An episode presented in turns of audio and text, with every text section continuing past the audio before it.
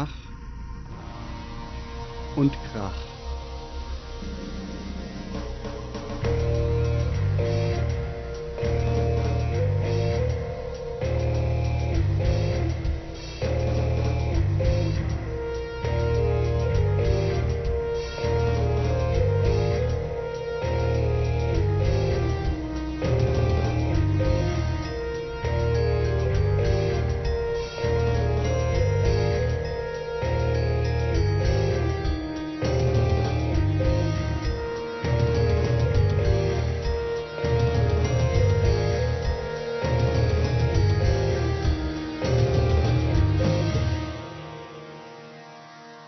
Gespräche über Lärmmusik.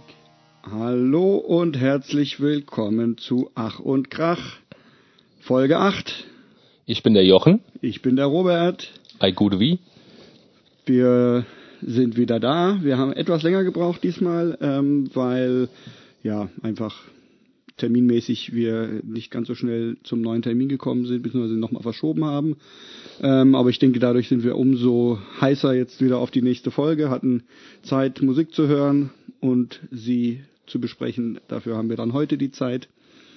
Mm, wieder mal haben wir vier Alben zu unterschiedlichen Themen mitgebracht und werden sie ausführlich besprechen. Wieder mal werden wir Lieder zufallsprinzipmäßig hören äh, und ein bisschen raten und lästern, was was wohl gewesen ist. Und wir freuen uns, dass ihr wieder dabei seid. Ja. Eine Sache habe ich nicht ganz verstanden, ohne was jetzt vorwegnehmen zu wollen. Ja. Wir nehmen ja nichts vor, äh, vorweg. Ähm, aber ähm, zu dem zu der einen Platte Mhm. hast du mir jetzt dann letztens geschrieben, dass wir dann doch de, das ganze, also die ganzen Veröffentlichungen dieser einen Band, die ich noch nicht verraten möchte, besprechen werden. Oder wie wie stellst du dir das vor? Ähm, ja, also ich dachte einfach, dass wir das vielleicht zum Anlass nehmen können, so ein bisschen, dass die anderen Platten auch äh, zu rekapitulieren und Ach so. also Aber hauptsächlich be- besprechen wir schon, geht's um- hauptsächlich die um neue Platte, ich- so ein bisschen ja. in Bezug darauf, wie wir die sehen im Verhältnis zu den anderen ähm, Platten oder ähm, so wie die Entwicklung dieser Band war, dass man das vielleicht so ein bisschen als Thema macht. Wir schweifen da eh immer mal so ein bisschen ab. Ja, aber Schwerpunkt ist die aktuelle Schwerpunkt, Platte. meinte ich schon die aktuelle Platte, aber einfach so ein bisschen ähm, bietet sich vielleicht an, einfach so ein bisschen zu rekapitulieren, welche Platten ähm, einem gefallen Oder haben, welche nicht. Ja, genau. ja, eben. Also insgesamt denke ich mal, machen wir uns da ja jetzt eh nicht so strenge Vorgaben, ne, sondern gucken einfach, wie sich das Gespräch entwickelt. Ja, stimmt. Ähm, aber das war so ein bisschen, aber es lag auch daran, dass ich jetzt wirklich mir fast alle Platten nochmal angehört habe und dachte, ähm, dann wäre es vielleicht auch gut, da ein bisschen drüber, oder ich hätte Lust dann da einfach drüber zu reden und dann wollte ich dir auch Bescheid Das geben. ist ja auch oder war ja auch eine wichtige Band für uns beide halt, Eben ja. für uns beide, genau. Ja. Ähm, und noch eine andere wichtige Band, vor allem für mich, kommt heute auch dran. Das ist eine äh, sehr persönliche Folge, glaube ich, würde ich sagen. Mhm. Ich freue mich sehr drauf. Es sind vier äh, Bands, die mir auch sehr am Herzen liegen, doch, Ja. kann ich schon sagen.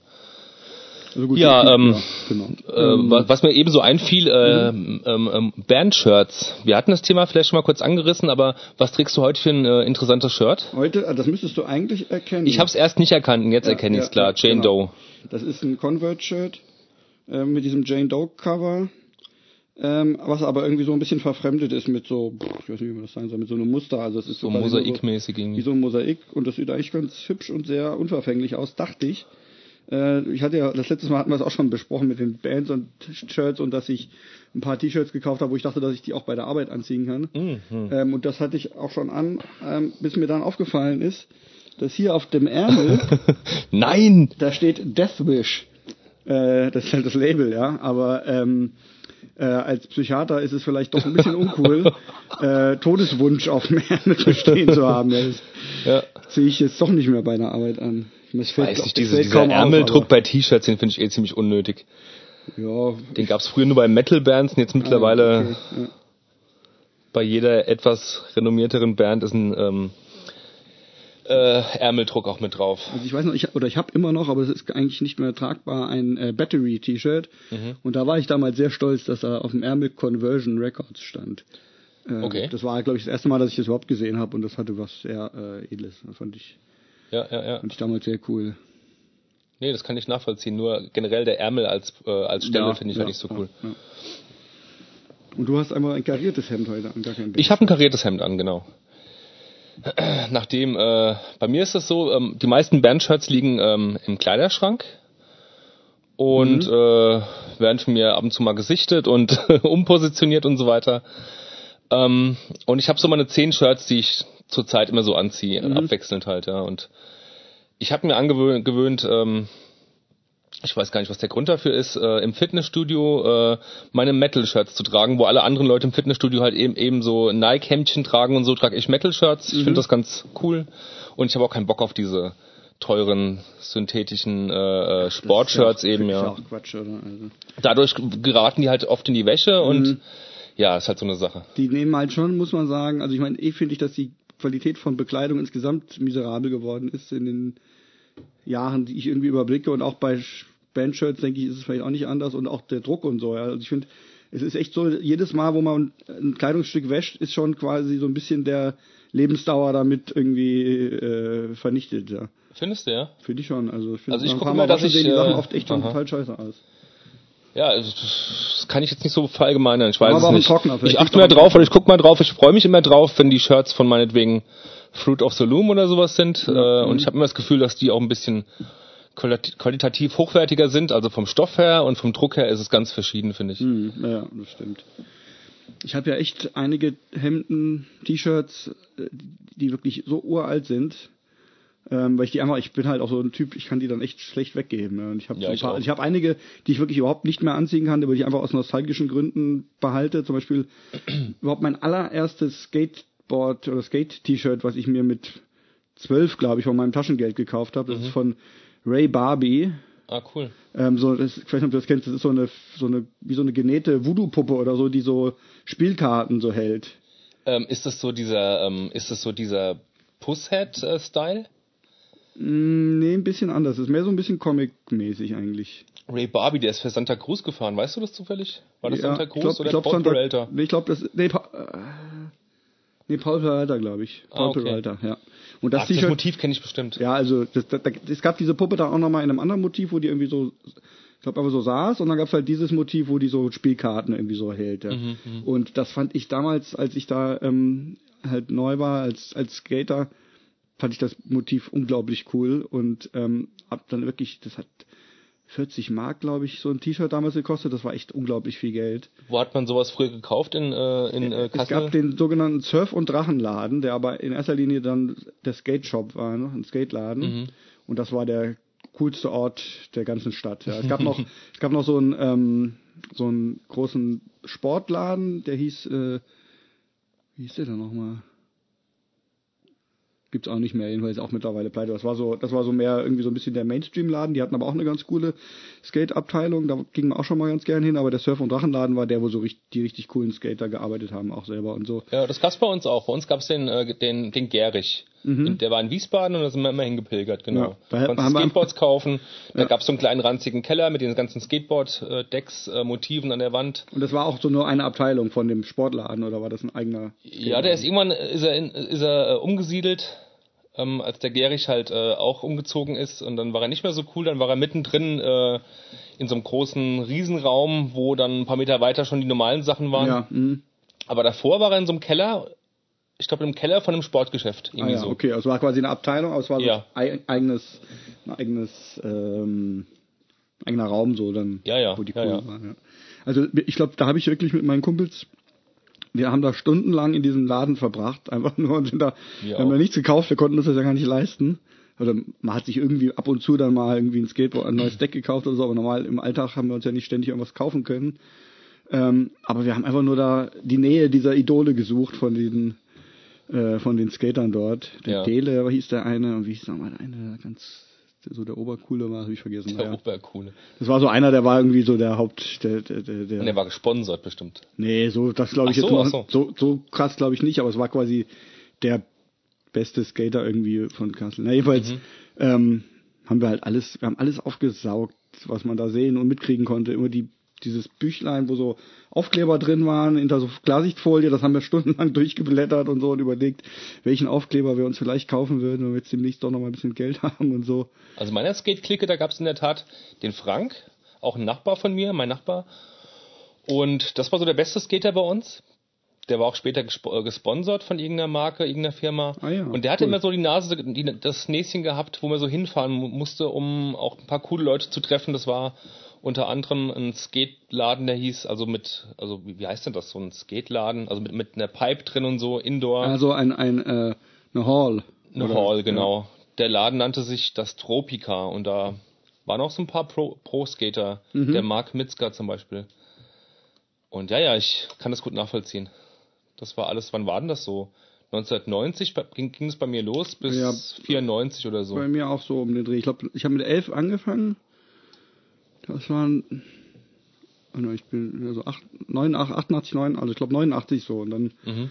ging das so ein paar Jahre. Ich war allerdings wirklich überhaupt nie besonders gut, muss ich ehrlich sagen. Also Ich auch nicht. ich hatte nicht so viel Talent. Ich war viel zu ängstlich ich auch, für die genau, ich hohen war, Dinger. Das, das war nämlich auch mein Problem. ich war mehr so ein Flatfahrer und da Ja, war ich auch ja. nicht besonders gut. Genau, aber das hat, glaube ich, wirklich mein wir haben es jeden sehr, Tag geprägt. gemacht. Wir sind auch mit dem Skateboard mal kurz zum Supermarkt gefahren oder so. Das war Ja, immer dabei, das Skateboard. Genau, ja, ja, auf jeden Fall. Und noch heute, wenn ich, also manchmal ist es einfach nur so ein Rollkoffer, den ich draußen höre, oder mittlerweile Skaten ja auch echt wieder in. Ähm, und wenn ich so die Skater höre, da kriege ich schon immer so ein nostalgisches Gefühl, einfach mit dieses Geräusch von den Rollen auf dem, Absolut. auf dem Asphalt, das hat schon echt mich total geprägt. Ja. ja, absolut. Wobei ich sagen muss, dass es, um die Kurve vielleicht zum, zur Musik zu kriegen, dass das damals für mich nicht so viel mit Musik zu tun hatte. Also ähm, ich habe parallel auch Musik sozusagen für mich entdeckt, aber es war jetzt nicht so, dass ich irgendwie bestimmte Bands, die irgendwie Skatecore oder so gemacht haben, zu der Zeit irgendwie mit ähm, mit diesem Skaterleben irgendwie verknüpft hätte oder dass das bei uns irgendwie so kolportiert wurde, welche Bands jetzt dazugehören zu diesem Lifestyle oder so. Mir fällt gerade ein, wir haben damals sogar eine Ausgabe geschafft von einem äh, von so einem kleinen Skateboard-Fanzine, für das wir, also, das wir geschrieben haben. Ah, cool.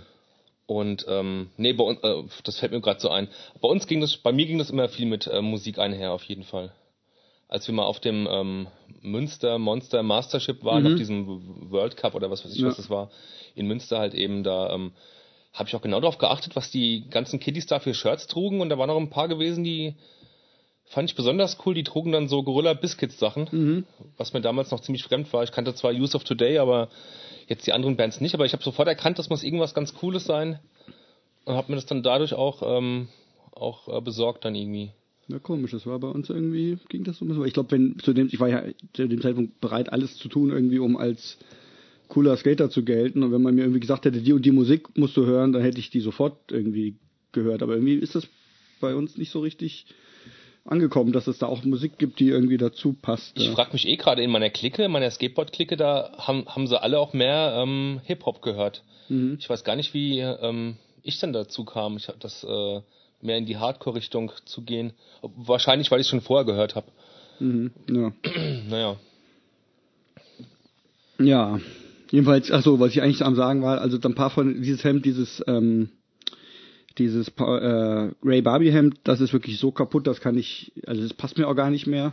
Obwohl ich das früher ging mir das bis zum Knien irgendwie, als ich das gekauft habe, weil ich Ja. vielleicht XL gekauft habe. Naja, aber äh, ich habe da trotzdem noch einige, die vielleicht ein paar Jahre jünger sind, die echt noch ganz okay sind. So von Vision Streetwear habe ich ein Hemd, das habe ich glaube ich zum 14. Geburtstag geschenkt gekriegt. Ich meine, das sieht jetzt schon, das würde ich jetzt nicht zur Arbeit anziehen können oder so oder wollen, ja, äh, aber es ist jetzt nicht total durchlöchert oder so. Das ist schon noch nach 25 Jahren, ja, 25 Jahre ist das alt. Und man kann das noch so, zumindest zu Hause irgendwie, kann man das tragen, ja. Ich habe viele Sachen verloren. Ich weiß gar nicht, wo die, wo die hinkamen. Mein Vater hat sich irgendwann angewöhnt, irgendwie alte Klamotten von mir oder meiner Mutter, die mir auszusortieren, sobald die irgendwie ein Loch hatten. Das habe ich irgendwann strikt verboten und hat die meinem Vater gegeben, so zur Lumpensammlung, wenn der mal irgendwie Öl in der Garage auffischen musste Oh oder Gott, so. ja, dann ist das das war ziemlich böse, ja. Und, Hemd, ja. ja. Aber einige habe ich auch noch, ja. Ja. Ja, okay. Und die guten ja. Baggy-Hosen aus Anfang der 90er, scheiße. ja, die habe ich, glaube ich, auch nicht mehr. Aber die würde ich nicht mehr tragen, die waren ja extremst baggy, aber ich hätte sie ganz gern so Ja. als Ja, man muss halt immer Andenken. doch mal, ich habe, ich, also ich heb schon sehr viel auf, aber da habe ich dann doch zwischendurch auch mal gesagt, ich, wenn ich wirklich überhaupt nicht mehr anziehe, so ein Hemd mit einem Aufdruck ist nochmal was anderes, aber ich habe zum Beispiel so eine Homeboy-Hose gehabt, so eine super baggy Homeboy-Hose, die war, äh, die war auch teuer gewesen, glaube ich, und die habe ich mir geleistet und das war auch so ziemlich, äh, ziemlich cool sozusagen damals, aber ähm, die habe ich irgendwann weggegeben. Also verbraucht halt echt nur Platz im Schrank, ja. Ja, das stimmt. Aber ja, schon lustig. Und man hat halt auch immer irgendwelche Hosen angezogen, einfach nur, wenn sie zu groß waren. Ja, ja, ja, ja. so ja. in, in so einem, wir, bei uns gab es auch so ein, ähm, sowas wie Oxfam, so ein Second-Hand-Laden, Mhm. wo es ganz billig, das war viel billiger als Oxfam, ja. Und da sind wir einfach hin und haben dann irgendwelche Opa-Hosen dann halt ausgesucht Das haben wir und auch so in weit und das sah irgendwie auch ganz cool aus eigentlich. Ne? Also die mussten auf jeden Fall am Arsch mussten die gut aussehen. Die mussten, die dürften nicht so, ah, die mussten schon einen gewissen Auf, Style auf haben. eine gewisse Weise mussten die ja, ja. hängen. Das ja. konnte nicht einfach irgendwie hängen oder Ja, so. ja. Das wird dann schon aussortiert. ja. ja. Das sah wahrscheinlich für die ältere Generation damals sehr seltsam aus. das kann ich mir gut vorstellen. So wie es für uns jetzt einiges sehr seltsam aussieht, was die Leute heute anhaben. Richtig, ja. Nur damals war es halt echt cool, weißt du? Stimmt.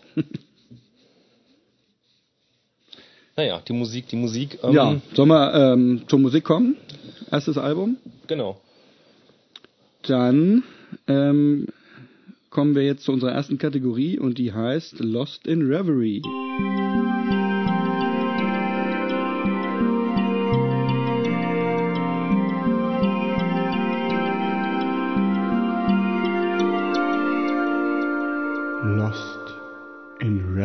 Lieber Jochen, was hast du da mitgebracht? Ja, ähm, eine recht aktuelle Platte. Die dritte LP der einer deutschen Band namens, äh, ich meine, die wären aus Bayern, namens Phantom Winter.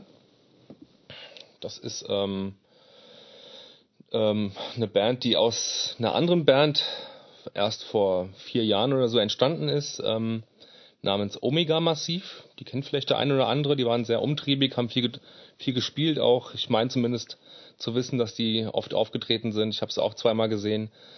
Das war so eine Post-Metal, ähm, immer diese Begrifflichkeiten, aber es war halt nur mal eine Post-Metal-Band, die aber sehr, ich finde, sehr ordentlich, ordentliche Lieder geschrieben haben, ordentliche Riffs ähm, gezaubert haben. Äh, sehr düster, hatten aber keinen Gesang. Und das äh, will ja schon was heißen, das äh, war bei der Band überhaupt nicht schlimm, weil die Songs eben auch ohne Gesang funktionierten. Genau, ohne irgendwie langweilig zu werden. Ja, und jetzt, ähm, die Band hat sich wohl vor vier, fünf Jahren aufgelöst. Und daraus entsprungen ist dann die Band ähm, Phantom Winter auf der einen Seite mit zwei Leuten dieser alten Band und auf der anderen Seite eine Band namens Cranial, die jetzt auch seit einem Jahr schon eine Mini-LP oder so draußen haben, die auch sehr zu empfehlen ist. Cranial, Cranial ist nach wie vor, ich hoffe, ich erzähle keinen Stuss, äh, auch ohne Gesang. Mhm. Ja, stimmt, die sind auch ohne Gesang und ähm, Phantom Winter sind zweistimmig sogar. Richtig. Ähm, ich habe die Band vor allen Dingen mitgebracht, weil du mir mal erzählt hast, dass du diesen ISIS-Kram nicht mehr abkannst und Mhm. die gehen ja definitiv in diese ISIS-Richtung, auch schon zu Omega-Massiv-Zeiten. Ich finde trotzdem, ich kann den Kram auch nicht mehr hören. Diese ganzen ähm, Bands, die da gefolgt sind, diesem Sound gefolgt sind von ISIS.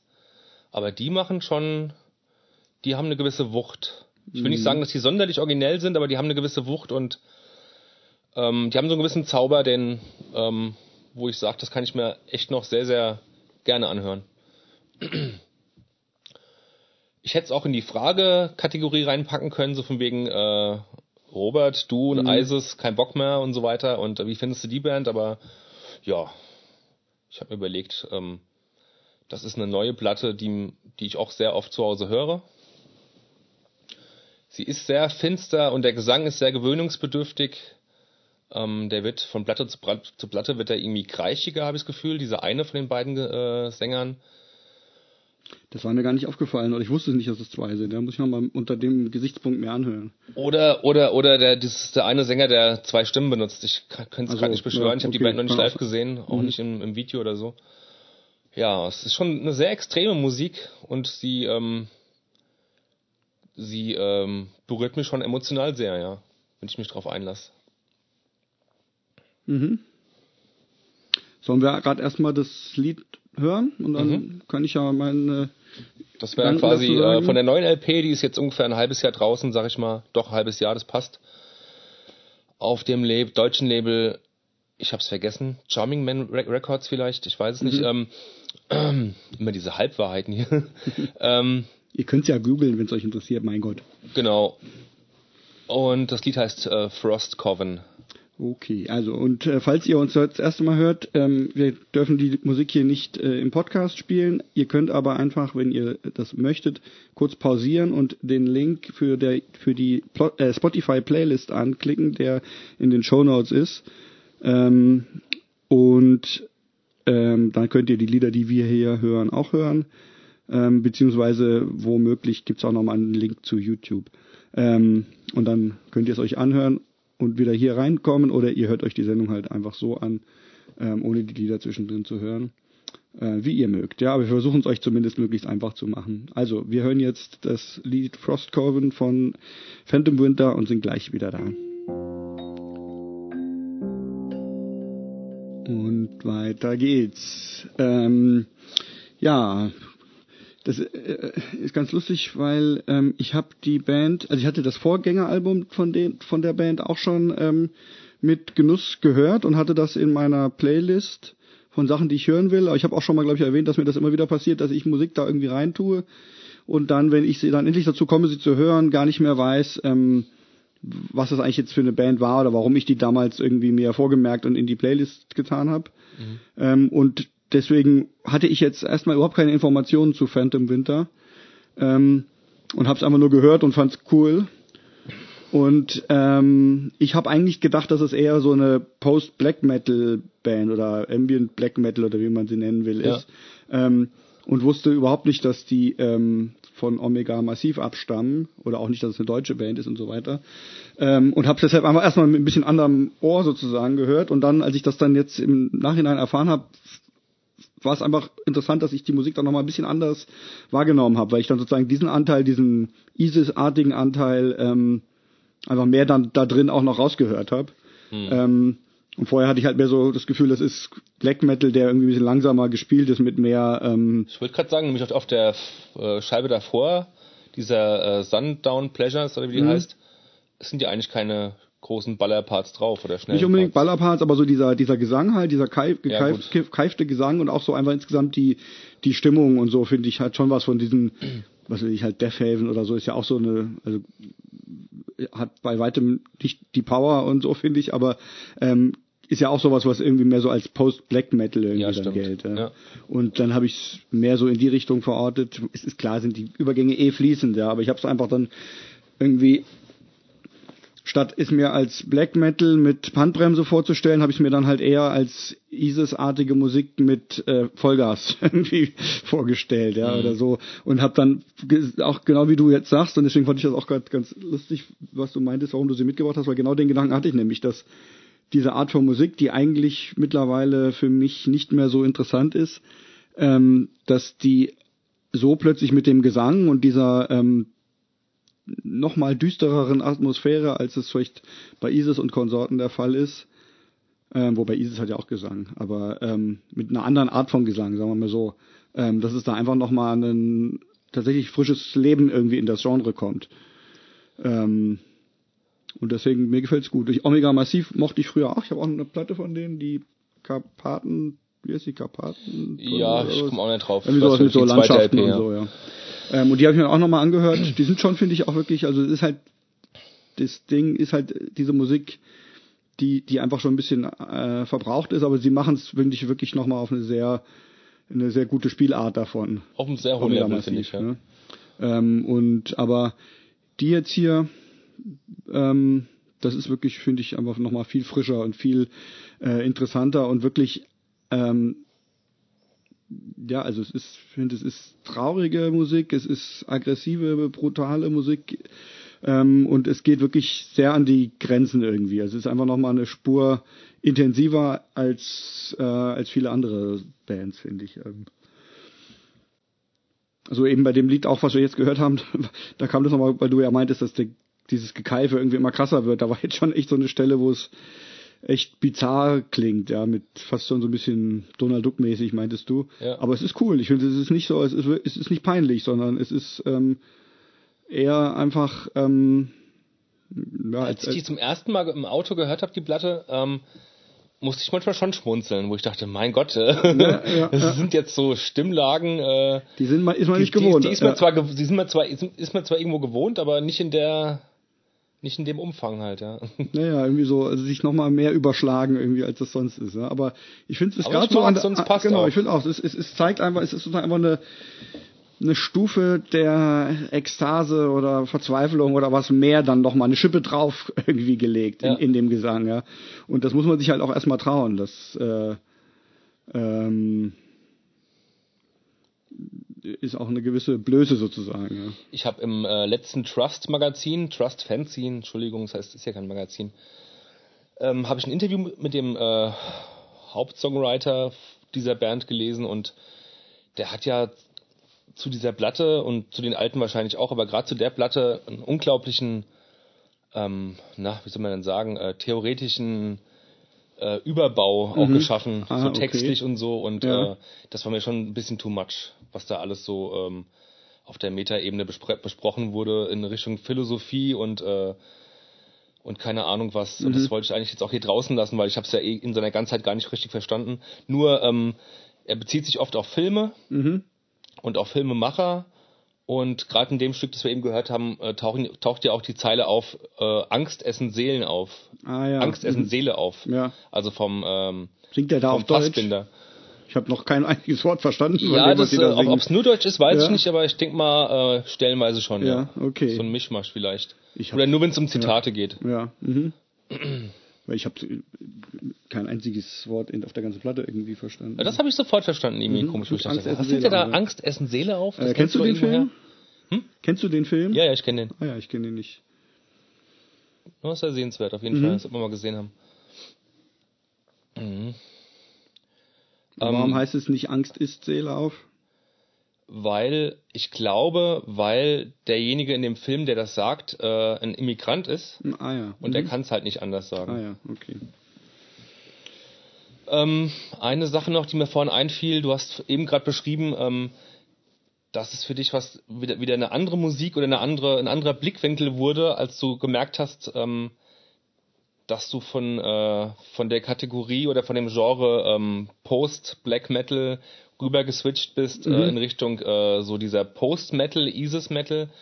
Ähm, da kam mir wirklich die Frage, die ich mir selbst auch oft stelle, und zwar, ähm, ist es für uns Musik-Nerds in Anführungszeichen überhaupt noch möglich, äh, ganz unvoreingenommen oder relativ unvoreingenommen sich Musik anzuhören, ohne dass da Schubladen aufgehen? Weil das ist ja schon teilweise, wie du es beschrieben hast, schon äh, enorm halt, ja, wenn das so, wenn das so einen Unterschied macht. Ja, ja. Wenn das ein Außenstehender hört, Post-Black Metal und Plo- Post-Metal.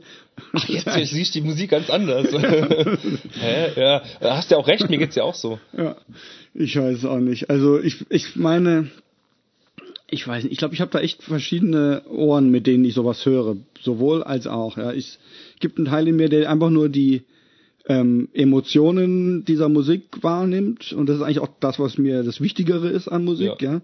Ähm, und der einfach nur ähm, ja, die Musik einfach fühlt so und dann gibt's halt einen anderen Teil, der das irgendwie äh, analysiert und kategorisiert und so, ja.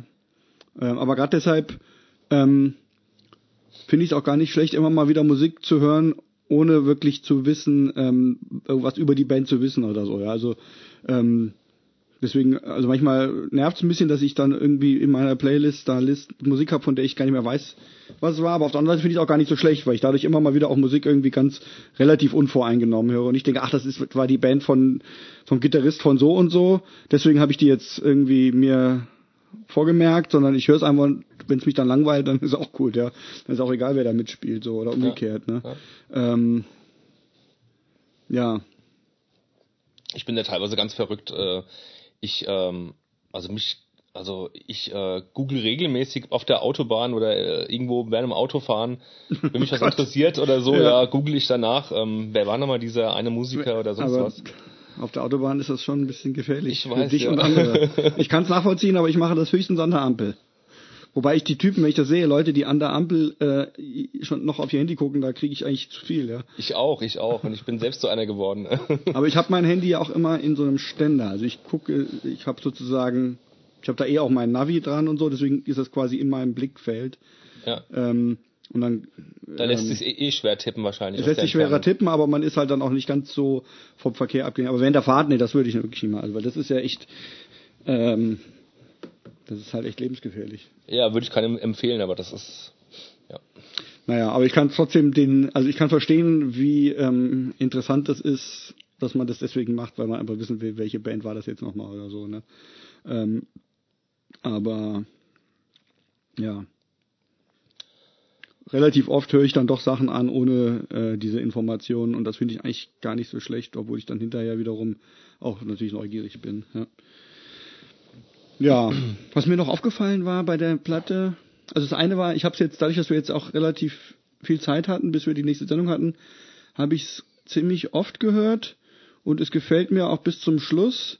Ich höre auch immer wieder noch mal ein bisschen andere Sachen, aber ich kann jetzt nicht sagen, dass es eine Platte wäre, die jetzt immer mehr wächst irgendwie, dass ich die jetzt von Mal zu Mal besser fände. Das gibt's ja auch manchmal. Nee, nee, das ist definitiv keine wird eher Platte. so ein bisschen, das ist so ein bisschen, also ich finde es nicht schlecht jetzt, aber Bei mir lässt es doch gerade ein bisschen nach. Also die hat, die hat sofort gezündet, finde ich. ja, genau. Ich musste so, ne? mehrmals hören und äh, mittlerweile, ja, nicht so äh, lässt ein bisschen ja, nach. Ja, ja, genau. Also so ging es mir jetzt auch.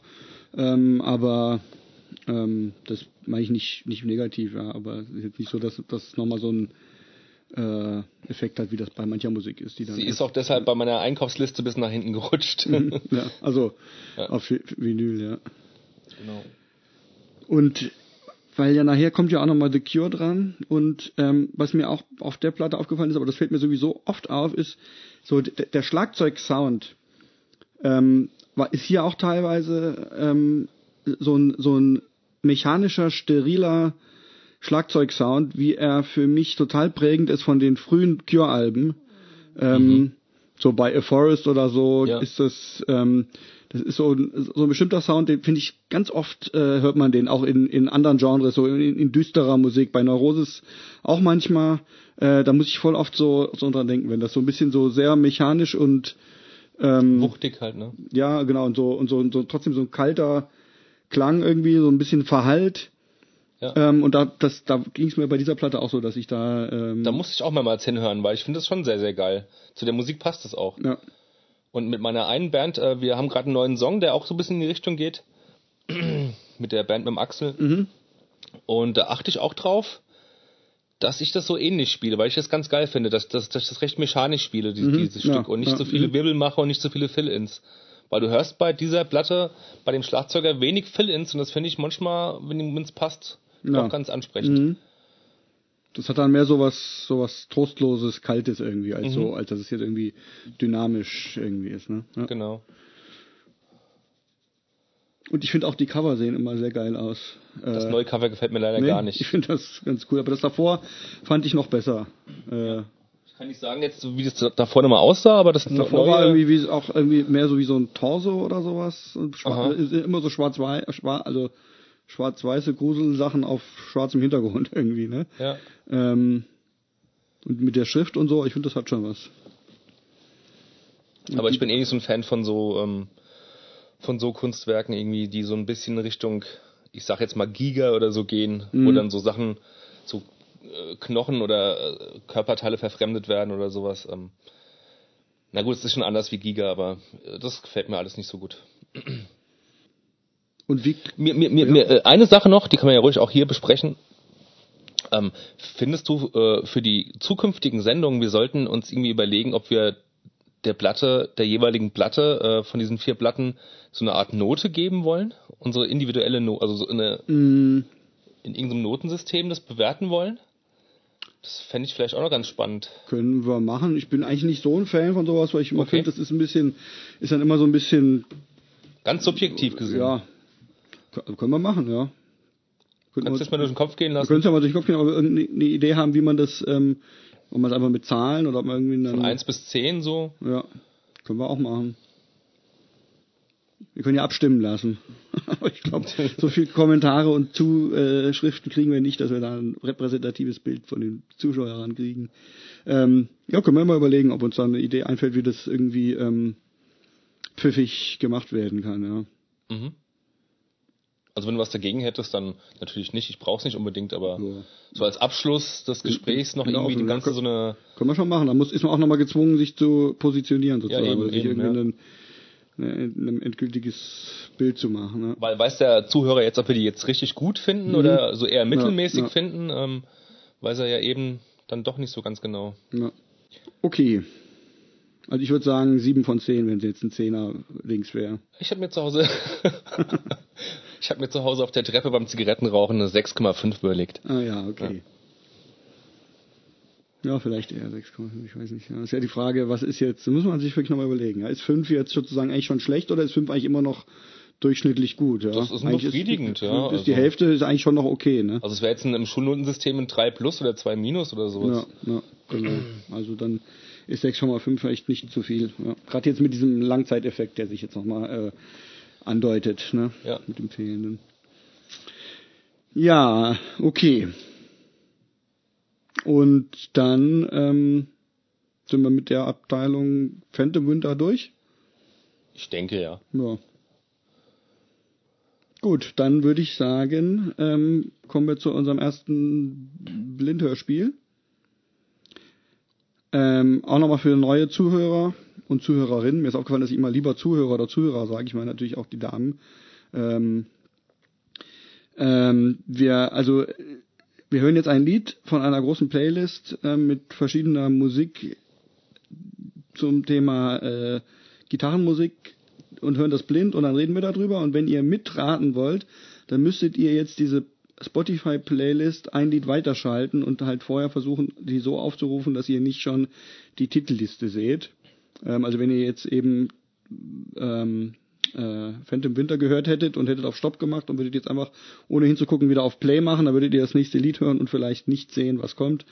Ähm, falls ihr Spaß daran habt, mitzuraten. Ja. Ähm, wenn nicht, könnt ihr euch einfach unser Gestammel anhören und darüber lachen, weil ihr schon gesehen habt, was es ist vielleicht. Ne? Ähm, übrigens, kurze Abschweifung, ähm, und die Podcasts sind jetzt auch bei Spotify verfügbar. Ähm, beziehungsweise kann es sein, dass es sogar die ganze Zeit schon so war. Ich habe es nur vorher nicht gerafft. Als ich, das, als ich das da erstellt habe, konnte ich irgendwie anklicken, was mit Spotify und dachte aber eigentlich, dass ich das dann, dass das nur irgendwie eine Vorbereitung dafür wäre, dass ich das irgendwann nochmal da einstellen kann. Aber das habe ich dann mittlerweile festgestellt, dass die auch bei Spotify sind. Also falls ihr das lieber dort hört, ähm, oder dann könnt ihr es auch über Spotify hören, unter Ach und Krach leicht zu finden. Äh, nur habe ich gesehen, dass aus irgendeinem Grund die Show Notes ähm, nicht mit anklickbaren Links importiert worden, sondern dass einfach der, äh, der HTML-Code als unleserliches Konvolut da in den Show Notes gelandet ist. Ähm, fragt mich nicht warum, ähm, keine Ahnung. Also äh, das ist alles mit mit eckigen Klammern und so einem Scheiß. Ähm, aber wenn ihr das ähm, ansehen wollt, geht einfach auf die Seite von unserem Podcast und guckt da auf dem auf dem ein, entsprechenden Blog-Eintrag und da sind die Links zu der Musik und so ähm, in lesbarer Form, weil ich weiß nicht, woran das liegt und wie ich das bei Spotify jetzt irgendwie anders einstellen könnte, damit das nicht passiert. Ja. Okay, so viel dazu. Dann hören wir jetzt ein Lied und sind gleich wieder da. Moment, bis gleich.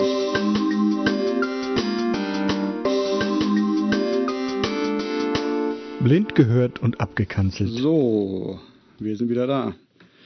Jochen meint es sofort erkannt zu haben. Wir haben noch nicht geguckt, ob er recht hat, aber wahrscheinlich hat er recht. Am Anfang war ich mir noch unsicher und dann so gegen Ende des Songs ähm, war es für mich fast klar, dass das irgendwie ein Song von der von der Krautrock-Band Ken ist.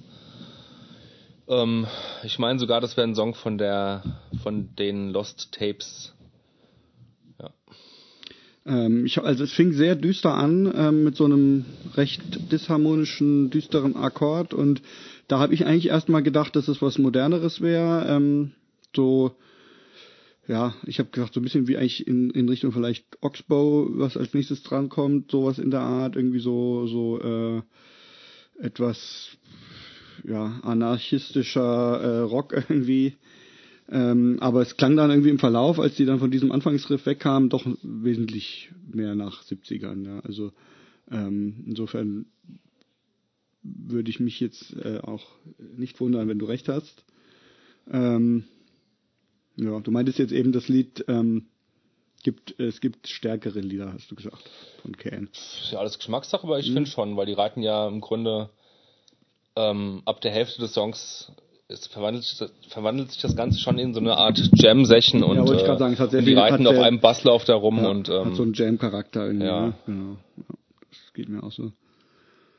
Und ist auch nicht irgendwie so, noch nicht mal große Soli oder so. Es ist mehr einfach immer so ein bisschen so weiter ja, ja, ja. tröpfelt irgendwie mal so ein bisschen weiter. Dann hört die Gitarre mal kurz auf und der Bass spielt als weiter Ja. und der Sänger, der Immer Butterfly, Butterfly. Butterfly, Butterfly, Butterfly. Ja, soll ich gucken? Ja. Oder gibt's noch irgendwas? Nee, ne? Ähm, das war nicht Voivod. Voivod wäre danach gekommen. So, das war Can. Ähm, wie du sagst, mit dem Lied Butterfly. Butterfly von der Platte Delay 1968. Ah, von der Delay, okay. Kennst du die? Ja, die kenne ich auch. Ähm, ich kenne Can und was ich kenne, schätze ich, aber ich habe jetzt bei weitem nicht so ähm, intensiv und systematisch mir die Band bislang anhör, angehört oder die Zeit gefunden, sie mir anzuhören, dass ich jetzt irgendwie die erkannt hätte oder dass ich jetzt erst recht nicht, dass ich sagen könnte, ah, das ist von der Platte oder der Platte. Ähm, ich finde die super interessant. Ich weiß, dass die alle möglichen äh, spannenden Sachen gemacht haben und auch ähm, die Musiker in anderen äh, Zusammenhängen ähm, gespielt haben und so weiter. Ähm, ja, also definitiv eine Band, die mich sehr interessiert, aber ähm, es ist ja immer so eine Frage der Zeit. Die haben ja auch sehr viel gemacht und so und ähm, noch habe ich die nicht so ausführlich mir angehört, wie ich mir das eigentlich schon länger vorgenommen habe. Immer mal ein Album angemacht, paar Lieder gehört, gut gefunden, aber dann kommt halt irgendwie wieder das nächste so. Aber muss ich echt mal wieder mich. Äh, Ja, es gibt so, so drei, vier Platten, die man schon kennen sollte und die auch wirklich gut sind. Mhm. Und dann gibt es wirklich auch so Sachen ab 75, sage ich mal, die nicht mehr so interessant sind. Also Mhm. so ab von 68 bis 75 die Scheiben sind schon allesamt sehr gut. Und warum sind die dann nicht mehr so interessant? du Sack.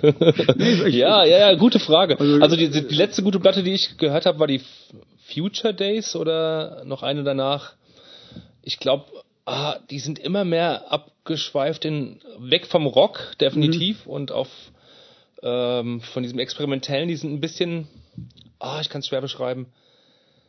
Ähm, ähm, ich weiß noch auf jeden Fall, dass das alles ein bisschen mir zu weit wegging vom Rock und vom Jazzrock und so weiter und Okay. irgendwie so ein bisschen, ich kann es gerade nicht umschreiben, weil ich es nicht im Ohr habe. Naja, okay. I'm sorry. Macht ja nichts.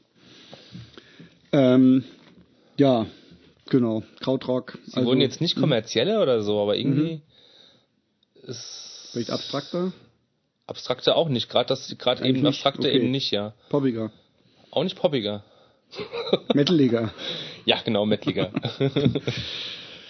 Zu viel Techno und äh, Acid House Elemente. Mag sein. Naja, okay. Ähm,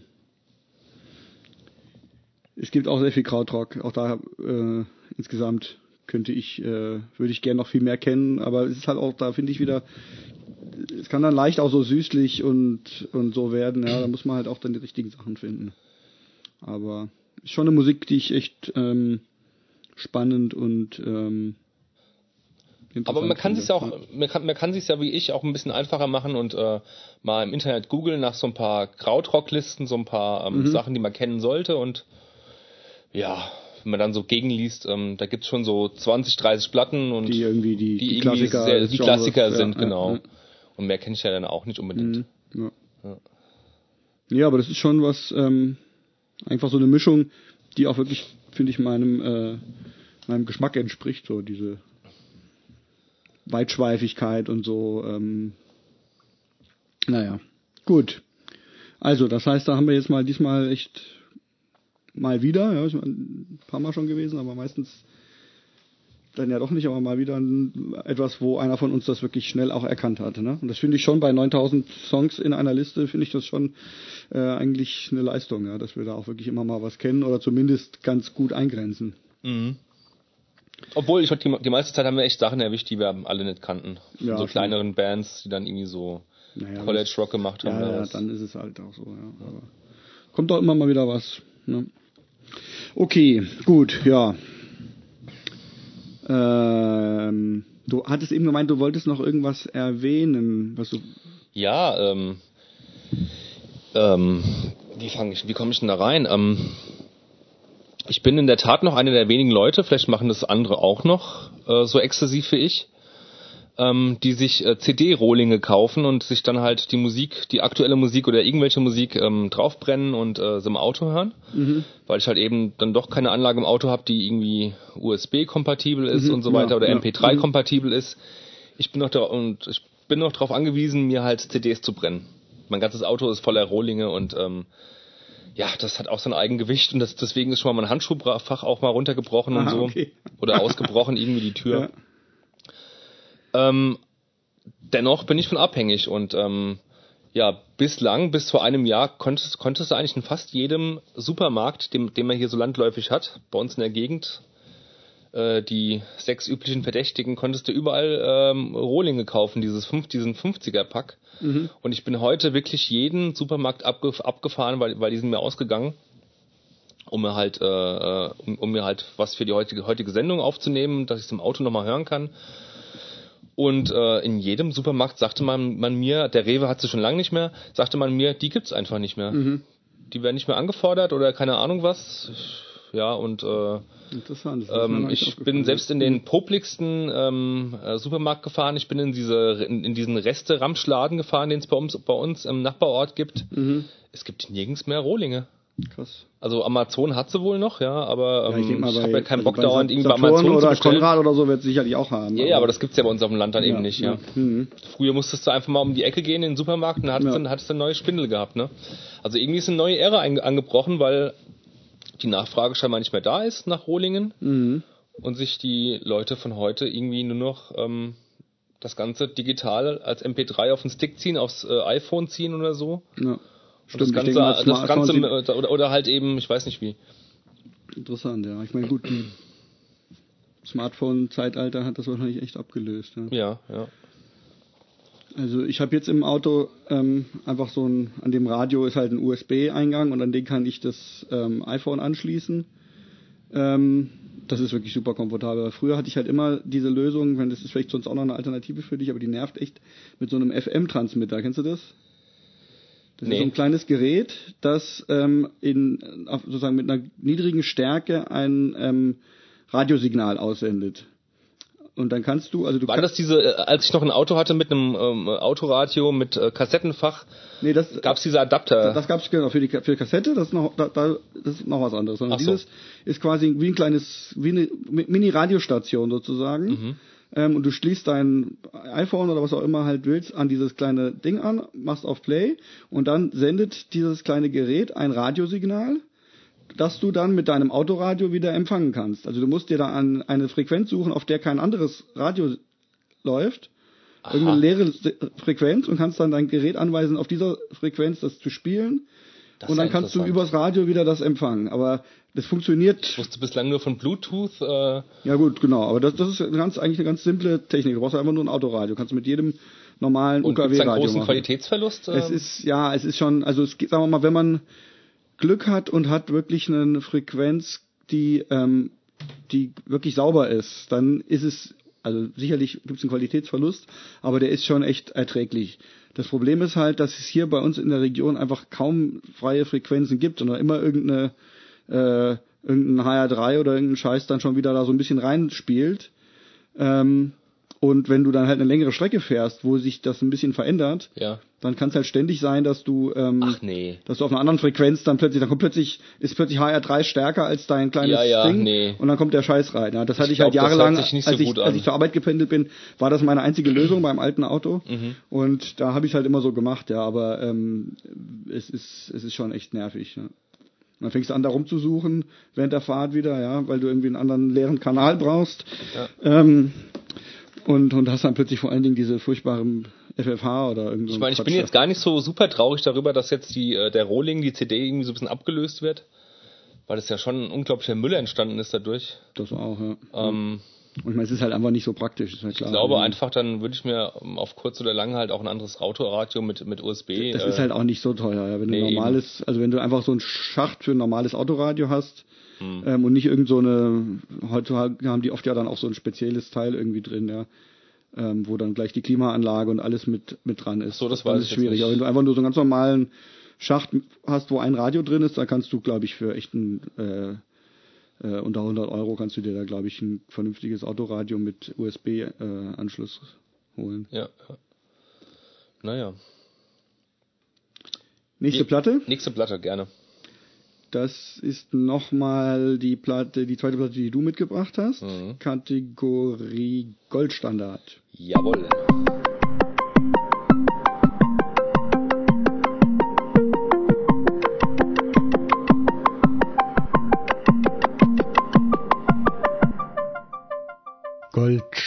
Goldstandard. Was haben wir da? Kommt nicht erst der Jingle oder? Äh, der kommt den jetzt. baust du dann der einfach ist dann. Der ist jetzt rückwirkend, wird es sein, als hätten wir ihn gehört. Gut. Heute bringe ich mit ähm, die 1, 2, 3, vierte LP der Band Oxbow. Oxbow ist ein ähm, ist ein Quartett aus fragt mich nicht woher die sind äh, LA glaube ich oder so ähm, die seit 89 äh, zusammen musizieren und ähm, anfänglich wohl eher Noise Rock gemacht haben, aber das Ganze wurde schon schnell irgendwie äh, war denen wahrscheinlich als Musikstil zu limitiert oder so und die haben alle möglichen ne, Einflüsse kann man nicht sagen, die wurden sehr schnell ähm, sehr experimentell und sehr eigen. Ja. Also mich spricht die Musik total an. Ich kenne die, die Band seit der Platte, äh, seit der Platte ähm, The Na Narcotic Story. Ja, das ist auch schon, auch schon ein paar Jahre her, vielleicht zehn Jahre oder so. Hab davor auch schon ein paar Heften davon von der Band gelesen, aber nie reingehört. Es ist auch keine Band zum Reinhören, weil die einfach viel sehr anstrengend sein können. Ähm, wenn man äh, so vielleicht Mhm. die falsche Platte erwischt, die besonders experimentell ausgefallen ist oder so. Mit der Narcotic Story, die ist sogar auf dem Label ähm, Hydra Head Records erschienen. Ah ja, genau. Ähm, die hatten irgendwie auch eine enge Freundschaft oder Bezug halt eben zu diesem äh, Isis-Typen, der die auch mit auf Tour ge geschleppt hat, irgendwie vor ein paar Jahren. Ähm, ja, und das ist eine sehr eingängige Pl- Platte, wenn nicht sogar die eingängigste Platte von Diese denen. Narcotics, irgendwas. Die Narcotic Ja. Story, genau. Mhm. Ähm, ja, Und jetzt hast du aber. Jetzt habe ich aber den Song ausgesucht, äh, den? Song Lucky ausgesucht, der früheren Platte, äh, die ist von 96, noch auf dem deutschen Label Cripple Dick Hot Wax Records. Ich habe vorhin mal gegoogelt, das gibt's immer noch, aber die bringen Mhm. sehr Musik raus, die, die mir gar nichts sagt, vom Namen her. Mhm. Mm. Ja, und ähm, also ich, wenn man mit, mit dieser Narcotic Story anfängt, äh, macht man nichts falsch, sag ich mal. Das ist ein guter Weg, mit dieser Band anzufangen. Ähm, und ähm, man gewöhnt sich an den Sound, man gewöhnt, gewöhnt sich auch die, an, an diesen eigenwilligen, an diese eigenwillige Art zu singen von dem Eugene, von dem Sänger. Und dann geht man natürlich auch ein bisschen in die Tiefe und guckt mal, was da so früher gemacht wurde und ja, und das ist so mitunter mein Lieblingsalbum von denen geworden. Die ähm, Serenade in Red von 96 und wir hören das Stück jetzt ähm, Lucky. Ja, da sind wir zurück.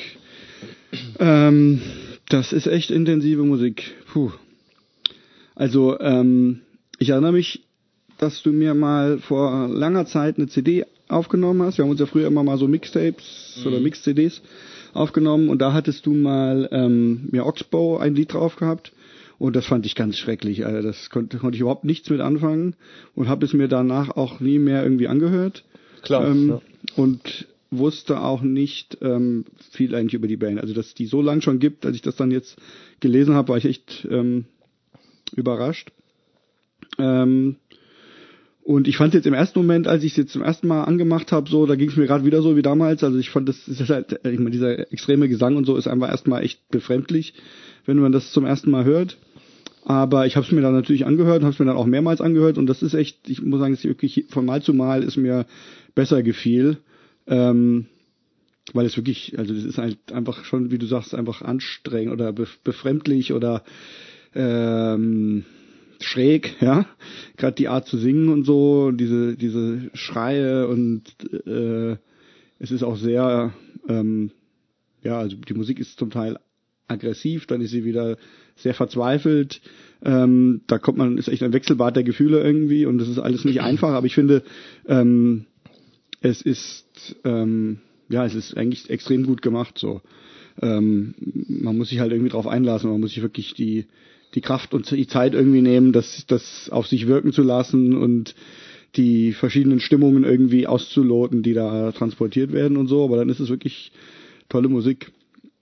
Ich fand so, also ich finde, da kommt, da kommt immer wieder mal so, ähm, so diese, diese Slide-Gitarren irgendwie, so hawaiianische, so ein bisschen, auch beim ersten Lied, aber auch später nochmal, da habe ich so gedacht, ähm, das ist wie ähm, Chris Isaac auf Stechapfel oder so.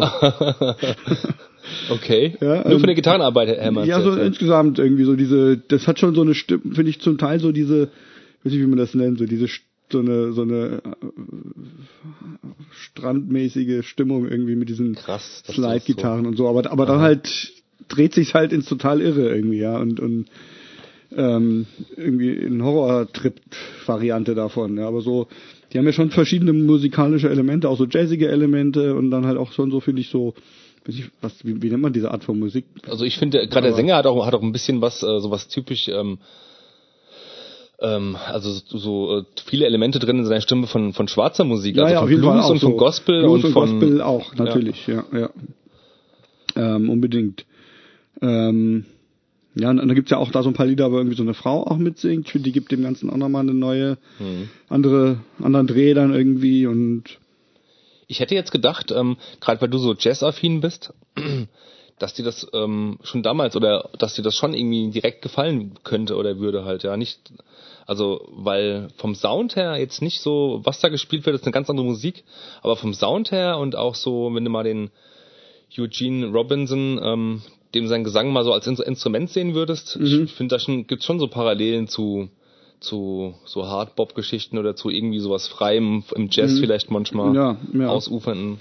Also ich meine, dass, dass, du mir das damals aufgenommen hast, das ist schon eine ganze Weile her. Da war, Echt? Äh, aber ähm, ich würde würd gerne wissen, was für ein Song das war, aber das wirst du wahrscheinlich nicht mehr wissen. Äh, ich könnte die CD da raussuchen, aber muss ich erstmal ein bisschen suchen. Ja, ähm, ja.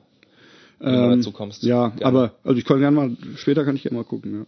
Ja. Ähm, aber ja, also ich denke, es ist halt auch Musik, die einfach ähm, nicht unbedingt beim ersten Hören zündet, ja. Und ähm, die, ähm, also ich finde gerade dieser Gesang, der ist, da muss man schon irgendwie erstmal so ein bisschen so eine Schmerzgrenze überwinden, bis man den, also so geht's mir jedenfalls, ja, ja bis ja, der irgendwie ansprechend klingt ja. und ähm, wenn man halt so eine Mix-CD da irgendwie einmal durchhört, dann hat man ein paar Lieder, die man irgendwie auf Anhieb gut findet, andere, wo man denkt, was ist das, ja. Aber so ein Gestammel und, mag ich manchmal, das ist ja hm? bei, bei Ken manchmal genauso.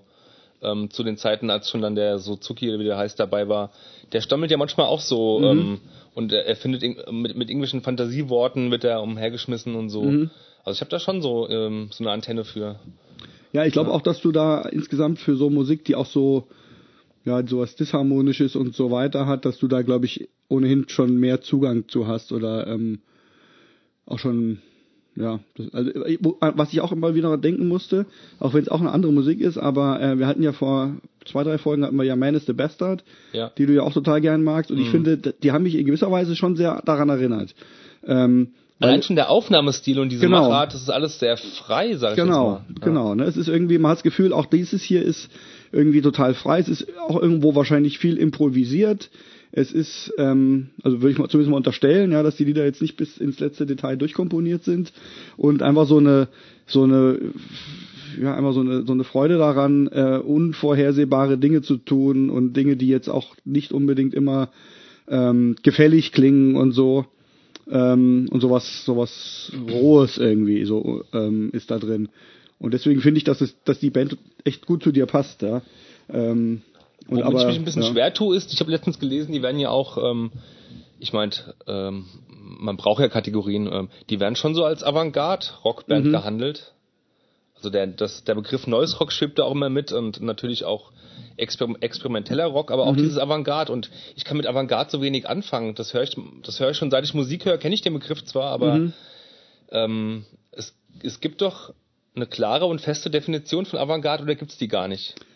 Also ich kenne den Begriff jetzt erst in erster Linie aus dem Jazz, aber ich glaube, dass der auch aus der Kunstszene und so kommt. Also eigentlich ist ja, glaube ich, die Avantgarde irgendwie sowas wie die sind so die Vorreiter, glaube ich. Ich weiß nicht genau, wie man es übersetzt, aber ähm, die äh, Avant, genau, doch die irgendwie vorne ran die irgendwie vielleicht sogar irgendwie eigentlich ein militärischer Begriff, ich weiß nicht. Also zumindest ein militärischer Begriff. Ja. Bin, bin, mir nicht sicher. Es könnte Aha. sein, dass sowas wie die vorderste Front oder sowas heißt. Also zumindest okay. glaube ich, ist Avantgarde sind welche, die ähm, bei einer Entwicklung von einer Kunstform irgendwie vorweggehen so und Vorreiter sind. und Dinge machen, die die, die die anderen noch nicht verstehen. So würde ich das irgendwie aha, sehen. Ja.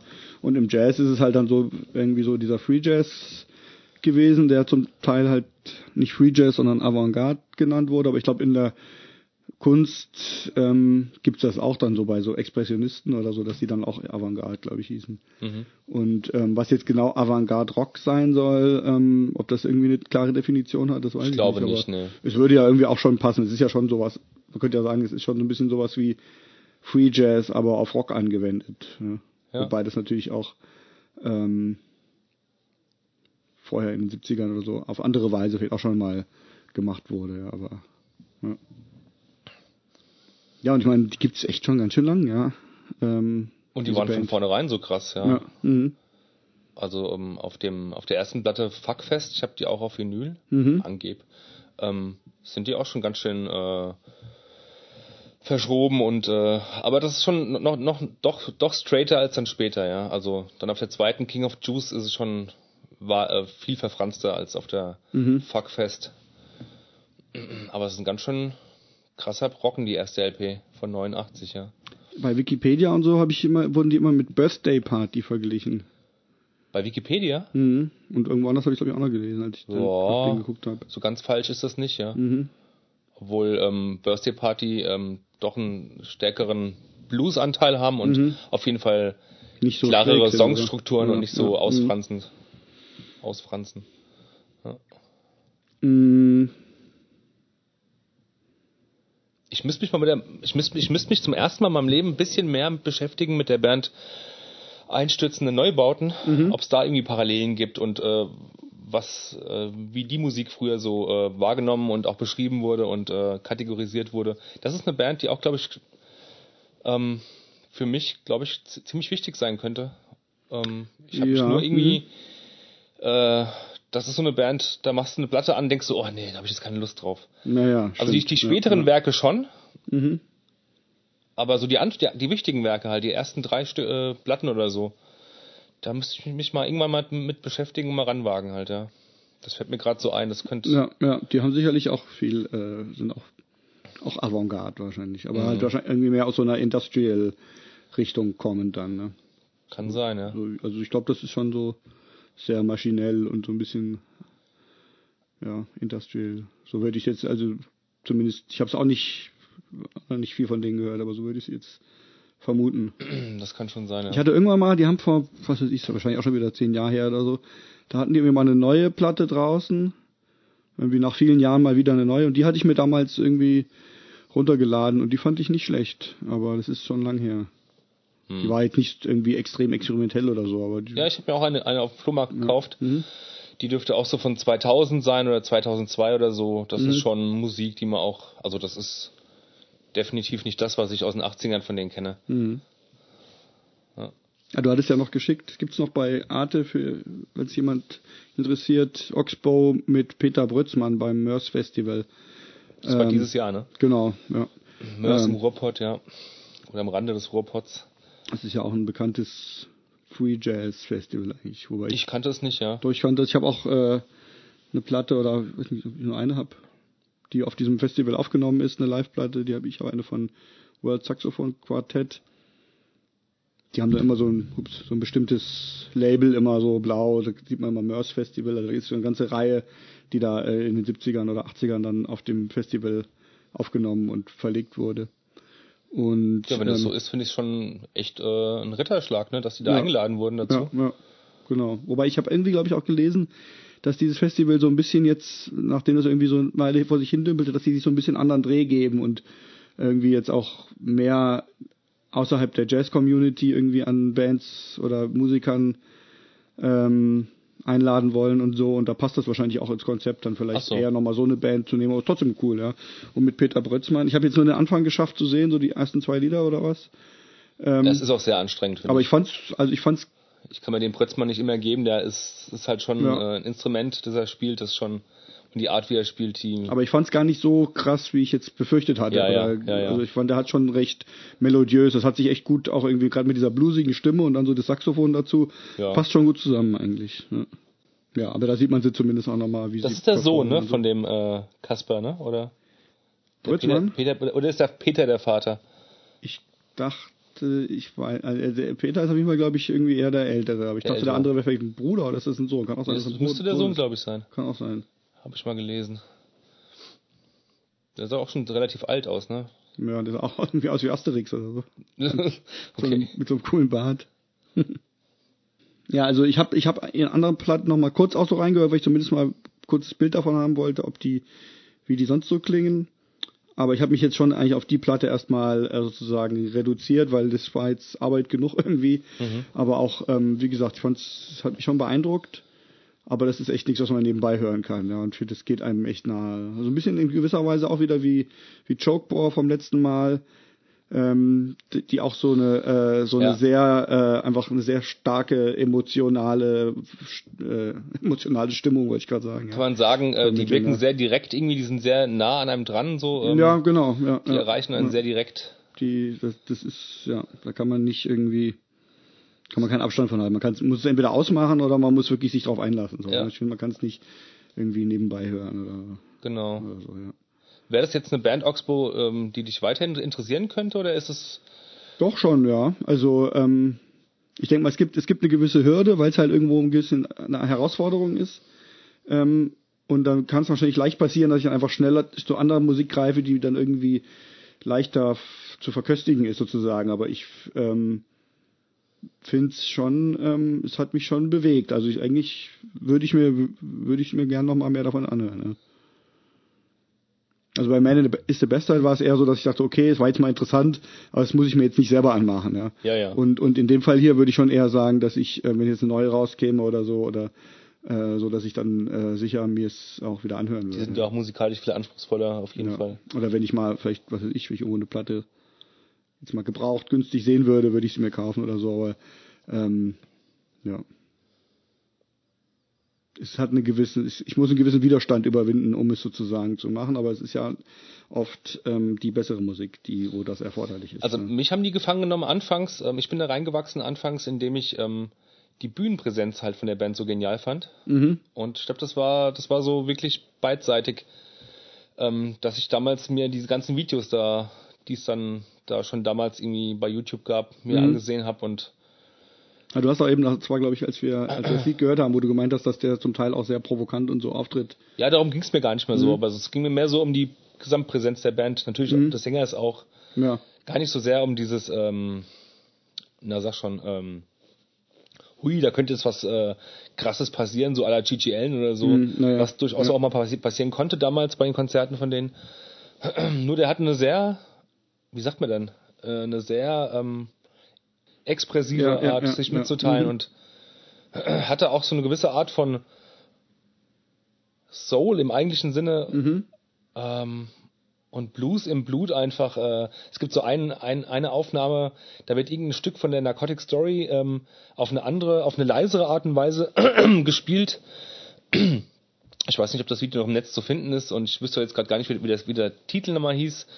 Und er hat einen Anzug an mit Hut oder so, so einen ganz schwarzen, feinen Anzug und den, und er, er entkleidet sich so nach und nach und irgendwann sieht man nur, wie er ganz ekstatisch diesen, diesen, die Jacke oder das Hemd in der Hand hat und das so, so um sich herum schwingt und Mhm.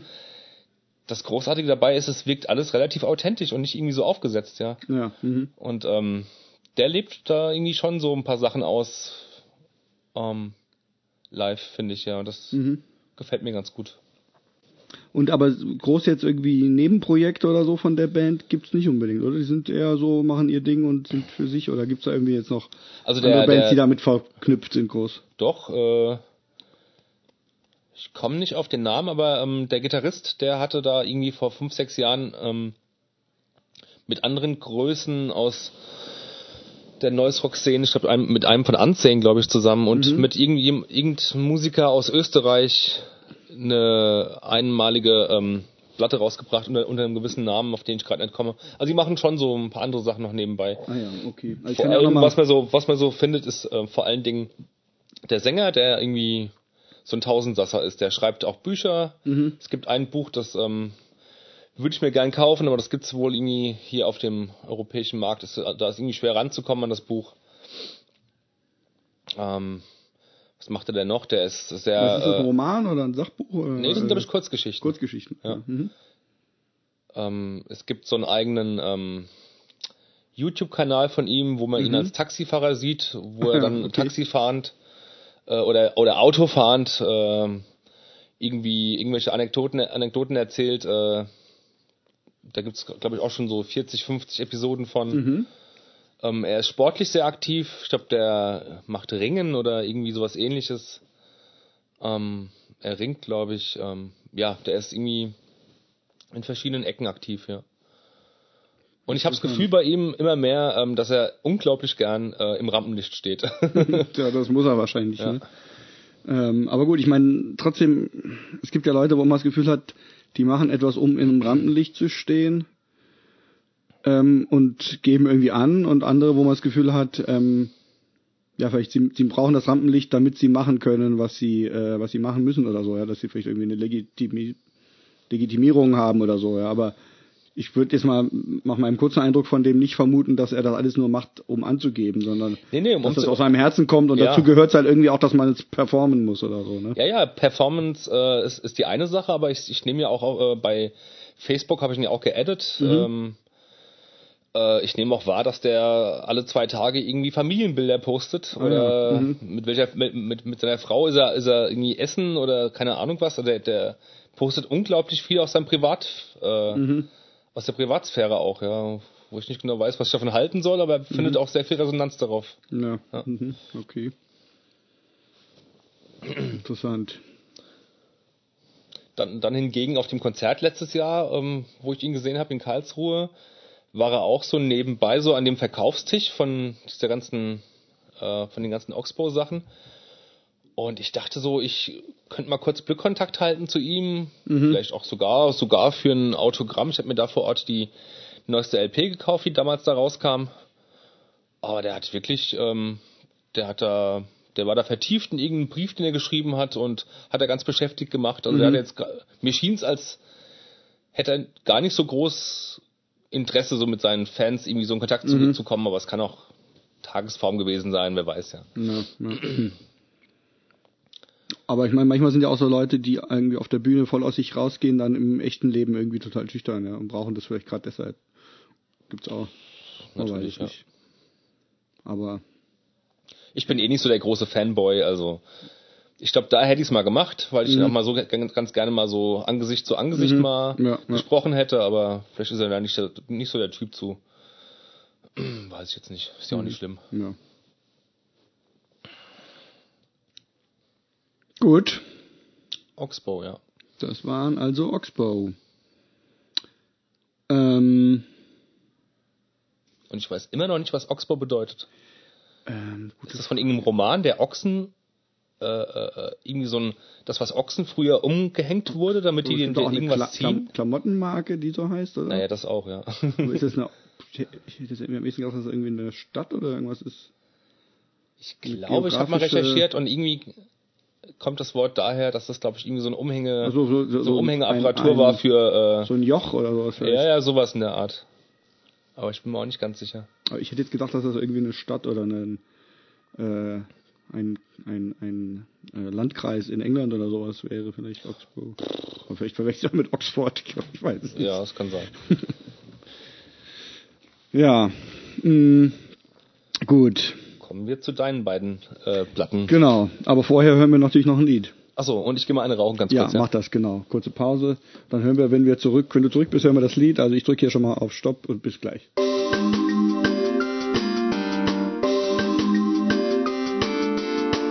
Blind gehört und abgekanzelt. Aha, zurück. Zurück vom Rauchen und von einer Metalcore-Hymne. Wir haben einen Metalcore gehört. Einen Metalcore von einem Reinheitsgrad von 99,9 Prozent. Mhm. Alles unglaublich sauber ähm, produziert wie äh, unter sterilen Laborbedingungen. Ähm, ja, also ähm, den, der Jochen hat Hassgefühle geäußert. Mir gefiel's auch nicht, aber ich, also ich, ich habe schon Respekt davor, ja, dass man das, dass man das machen, also dass man so sauber spielen kann und dass man so so, eine, so einen krassen Sound irgendwie produzieren kann, das ist ja schon an sich auch irgendwie ein Kunstwerk, ja, wie was weiß ich, so ein, gibt ja so Maler, die so ultra realistisch was malen, ja, wo man sagen kann, das ist einfach, egal jetzt, was das Motiv ist, ist es einfach irgendwie beeindruckend, wie man so detailgenau zeichnen kann oder malen kann und so ähnlich würde ich auch sagen, ist es beeindruckend, wie man so einen super ähm, sauberen Sound irgendwie hinkriegen kann, aber die Musik ist halt nicht sagender Metalcore mit Twin-Gitarren und äh, Breakdowns gewesen. Hm, ja. Dem habe ich eigentlich wenig hinzuzufügen. Ich meine, wir können jetzt noch eine ganze Ecke drüber lästern, wie scheiße das ist, oder ähm, ich mich auch ein bisschen schäme dafür, ähm, irgendwie in den Nullerjahren. Gut, da war die Musik noch nicht ganz so schlimm und klang ganz so klinisch und hatte so viele äh, Clean Vocals drin und so weiter und alle Elemente Mhm. sind da drin, die ähm, gerade irgendwie da einfach dazugehören. Da, da ist so, das ärgert mich am meisten an, an dieser Musik, dass das alles so berechenbar ist. Mhm. Dass da nicht der Mut ist, mal ein bisschen was anderes hinzuzufügen. Das dreht sich alles irgendwie im Kreis. Mhm, ja, also ich, ich, ich habe das ja am Anfang schon auch ähm, gefeiert, diese Art von Musik. Also als das irgendwie dann so überging von diesem normalen New School, sag ich mal, der wurde immer metallischer und da war es schon einfach geil, dass das dann irgendwie noch eine Spur fetter und druckvoller und irgendwie ähm, ja äh, besser gemacht wurde und so. Und den Anfang davon, ähm, da habe ich das schon noch gern gehört, aber äh, das hat sich, also als dann dieser Clean-Gesang dazu kam, stimmt, Trivium, das war irgendwie, ich glaube, die, die erste Platte von Trivium, die habe ich schon noch gefeiert. Und dann wurde das irgendwann so wahnsinnig poppig irgendwie und so mit Metal, also so Mainstream Heavy Metal mäßig und so, dass ich dann einfach nicht mehr mitkam, ja. Und ähm, ja, also wie du sagst, das ist alles, das klingt so abgedroschen und alles so gleich und so, das ist nicht in irgendeiner Weise mal ein bisschen frech oder so. ich meine, wenn man denkt, dass es eigentlich Musik ist, wo rumgebrüllt wird, dann könnte man sich ja auch ein bisschen Nonkonformismus oder irgendwie ein bisschen irgendwas wünschen, ja, so eine gewisse rebellische Haltung, aber im Prinzip ist es ja, es ist ja wie, äh, keine Ahnung, halt. Das Naja. ist einfach ein neues Produkt auf diesem Metalcore-Markt, Ja. das möglichst viele Abnehmer halt finden soll und das hörst du halt total raus, finde ich. Mhm. aber die können echt, diese, diese Bands, die sind dann teilweise schon, die spielen ja schon so äh, fies tight und auch komplex teilweise. Ich meine, Ja, es ist schon gut gemacht, ne? Das kann man ihnen nicht vorwerfen, dass Ja. irgendwie äh, anspruchslos in dem Sinne wäre, ja. ja. Der, äh, der Basssound war so krass, das ist uns noch aufgefallen, ne? Deswegen, ich meinte auch, dass es so ein bisschen was von diesem Gent hat, weil es auch irgendwie oft so diesen etwas synthetischen Klang hatte und hier war der Bass wirklich so. ich könnte jetzt gar nicht beschwören, wo der Gent äh, anfängt oder ähm, der Also Metalcore für mich- aufhört und so. Ja, ich meine, ich, ich glaube, gibt, da gibt es auch keine klare Grenze, aber für mich ist es dann Gent, wenn es zum einen diesen etwas, ähm, ich weiß nicht, wie man das beschreiben soll, aber diesen, diesen Sound, wie auch dieser Bass hatte, der so, der ist so, der klingt so ein bisschen technomäßig und dann halt so sehr ähm, abge, abgehackte staccato-mäßige Rhythmen, die so ein bisschen vertrackter sind, ja. Ähm, Ich kenne, glaube ich, keine einzige Gent-Band. Also wenn ist Meshuggah äh, Gent, dann Äh, die, also die berufen sich alle auf Meshuggah. Ja? Äh, Ich würde nicht sagen, dass Meshuggah selber Gent ist, aber ich glaube, die Gent-Bands, die ähm, nehmen die so ein bisschen als ihr Idol und versuchen davon so ein bisschen was äh, abzu, äh, ja, zu, zu, zu, zu, was weiß ich, Zu verwenden. Ja. Ähm, und ähm, ja, ich also ich muss sagen, ich habe halt immer wieder mal irgendwie, wenn ich so die Beschreibungen gelesen habe, dann fand ich klang das immer erstmal interessant, habe ich in verschiedene Gent-Bands mal immer so reingehört, bis mir irgendwann klar wurde, dass ich das einfach aufgeben kann, weil mir das einfach nicht gefällt. Ähm, ähm, auch wenn das halt schon oft natürlich einfach rhythmisch anspruchsvoll und so ist. Deswegen, ich war dann immer mal so hellhörig, wenn ich so, äh, wenn ich so die, die Rezensionen oder so gelesen habe, aber wenn ich es dann ähm, gehört habe, war es mir halt einfach zu, ja, zu steril und so. Das hat halt auch irgendwie sowas, ja, so, für mich ist es halt irgendwie was wie Plastik, so, ja. Mhm. Ich kann es gar nicht anders sagen, ja. So Kunststoffmusik irgendwie. Ähm, ja, ich gucke jetzt mal, wie die Band hieß, auch wenn es fast egal ist, aber wir wollen es ja doch wissen. Moment. Äh, Moment, das war Within the Ruins. Mhm. Wie auch sonst. Hab ich noch nie gehört. Ich auch nicht. Das Lied hieß Beautiful Agony. Das ist so klein geschrieben hier, aber ich muss mich so vorbeugen, um es zu lesen. Ähm, Beautiful Agony von Within the Ruins. Also. Kann man ganz kurz, äh, wäre das möglich, ganz kurz zu erfahren, ob das eine bekanntere Band ist, ähm, ob da was geschrieben steht im Netz, Ähm, ja, wir können ja mal kurz googeln. ob das eine ganz neue Band ist, ob die schon mehrere Alben draußen haben. Mal, ich kann gerade mal kurz. Äh, Woher sie kommen, ist mir fast schon liebe egal. Hörer, äh, liebe Hörerinnen, lieber Hörer. Within the oops, Ruins Band. Bei Wikipedia. Moment. Das ist eine 2003 gegründete Deathcore-Band aus Westfield, Massachusetts. Mhm. Ich hätte es jetzt nicht Deathcore genannt. Dazu war es für mich zu wenig Gegrunze und auch zu langsam und so. Ähm, jetzt eher normalen Metalcore genannt. Ja, ähm, haben schon eins, zwei, drei, vier, fünf Alben raus Ach, und drei. EPs. Ähm, aber ob sie jetzt Chartplatzierungen waren eine Woche auf Platz 72 ähm, mit dem Album Phänomena. Mhm. Ich kenne mich nicht so aus mit Charts, aber 72 klingt eigentlich schon ziemlich gut, oder? Ja. Ähm, für, für, welche Charts sind da gemeint oder? US-Charts. Aha, echt? Erklärung der Daten, kann ich mal anklicken. Äh, ah, das ist mir zu lang hier. Egal, also die waren irgendwie mal in den Charts in, unter den Top 100. Ich meine, das ist schon ordentlich, würde ich mal denken. Na, Ja, gut. Der Sänger trägt so eine Weste, so eine Jeansweste. So eine Art Kutte. mhm. Hier steht sogar Mathcore. Naja. Na jetzt aber. Und Label, äh, Sony? das steht hier glaube ich nicht. Doch, ah, Victory, Aha. nee, doch, Victory Records, genau. Victory, und dann E1 Music, die neueren. Was ist denn das? Das kenne ich jetzt nicht. E1, E1 Music, Independent Label. Ursprünglich Koch Records. Vielleicht irgendeine Tochter von was Größerem? Tochterunternehmen des kanadischen Medienunternehmens Entertainment One. Nach eigener Darstellung ist es das größte unabhängige Plattenlabel der USA. Aha. Hatte die meisten Alben in den Charts der Billboard, des Billboard-Magazins unter den unabhängigen Plattenlabeln. Äh, Vertrieb in Europa durch Universal. Also schon irgendwas Großes. Komisch, dass man es dann gar nicht kennt, aber gut, vielleicht gerade deshalb. Ähm, ja. Okay. Aber ähm, haben wir wieder was gelernt, kennen jetzt auch Within the Ruins und ähm, ja, zumindest finde ich die diese äh, vergrößerte Liste, die ich da gemacht habe, bringt uns doch jetzt verschiedenere Sachen rein. Ne? Das finde ich super, ja. Zumindest, ja. ja. Mal sehen, was als nächstes dann noch kommt. Wir haben ja noch einen dritten, äh, eine dritte Runde nachher. Wir haben übrigens kein Demo diesmal. Es hat sich niemand gemeldet, der uns, äh, der wollte, dass wir sein Demo besprechen. Ähm, wer nicht will, der hat schon, sage ich mal. Ne? Ja. Pech.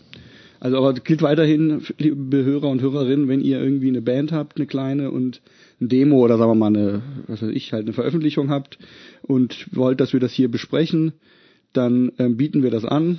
Ja.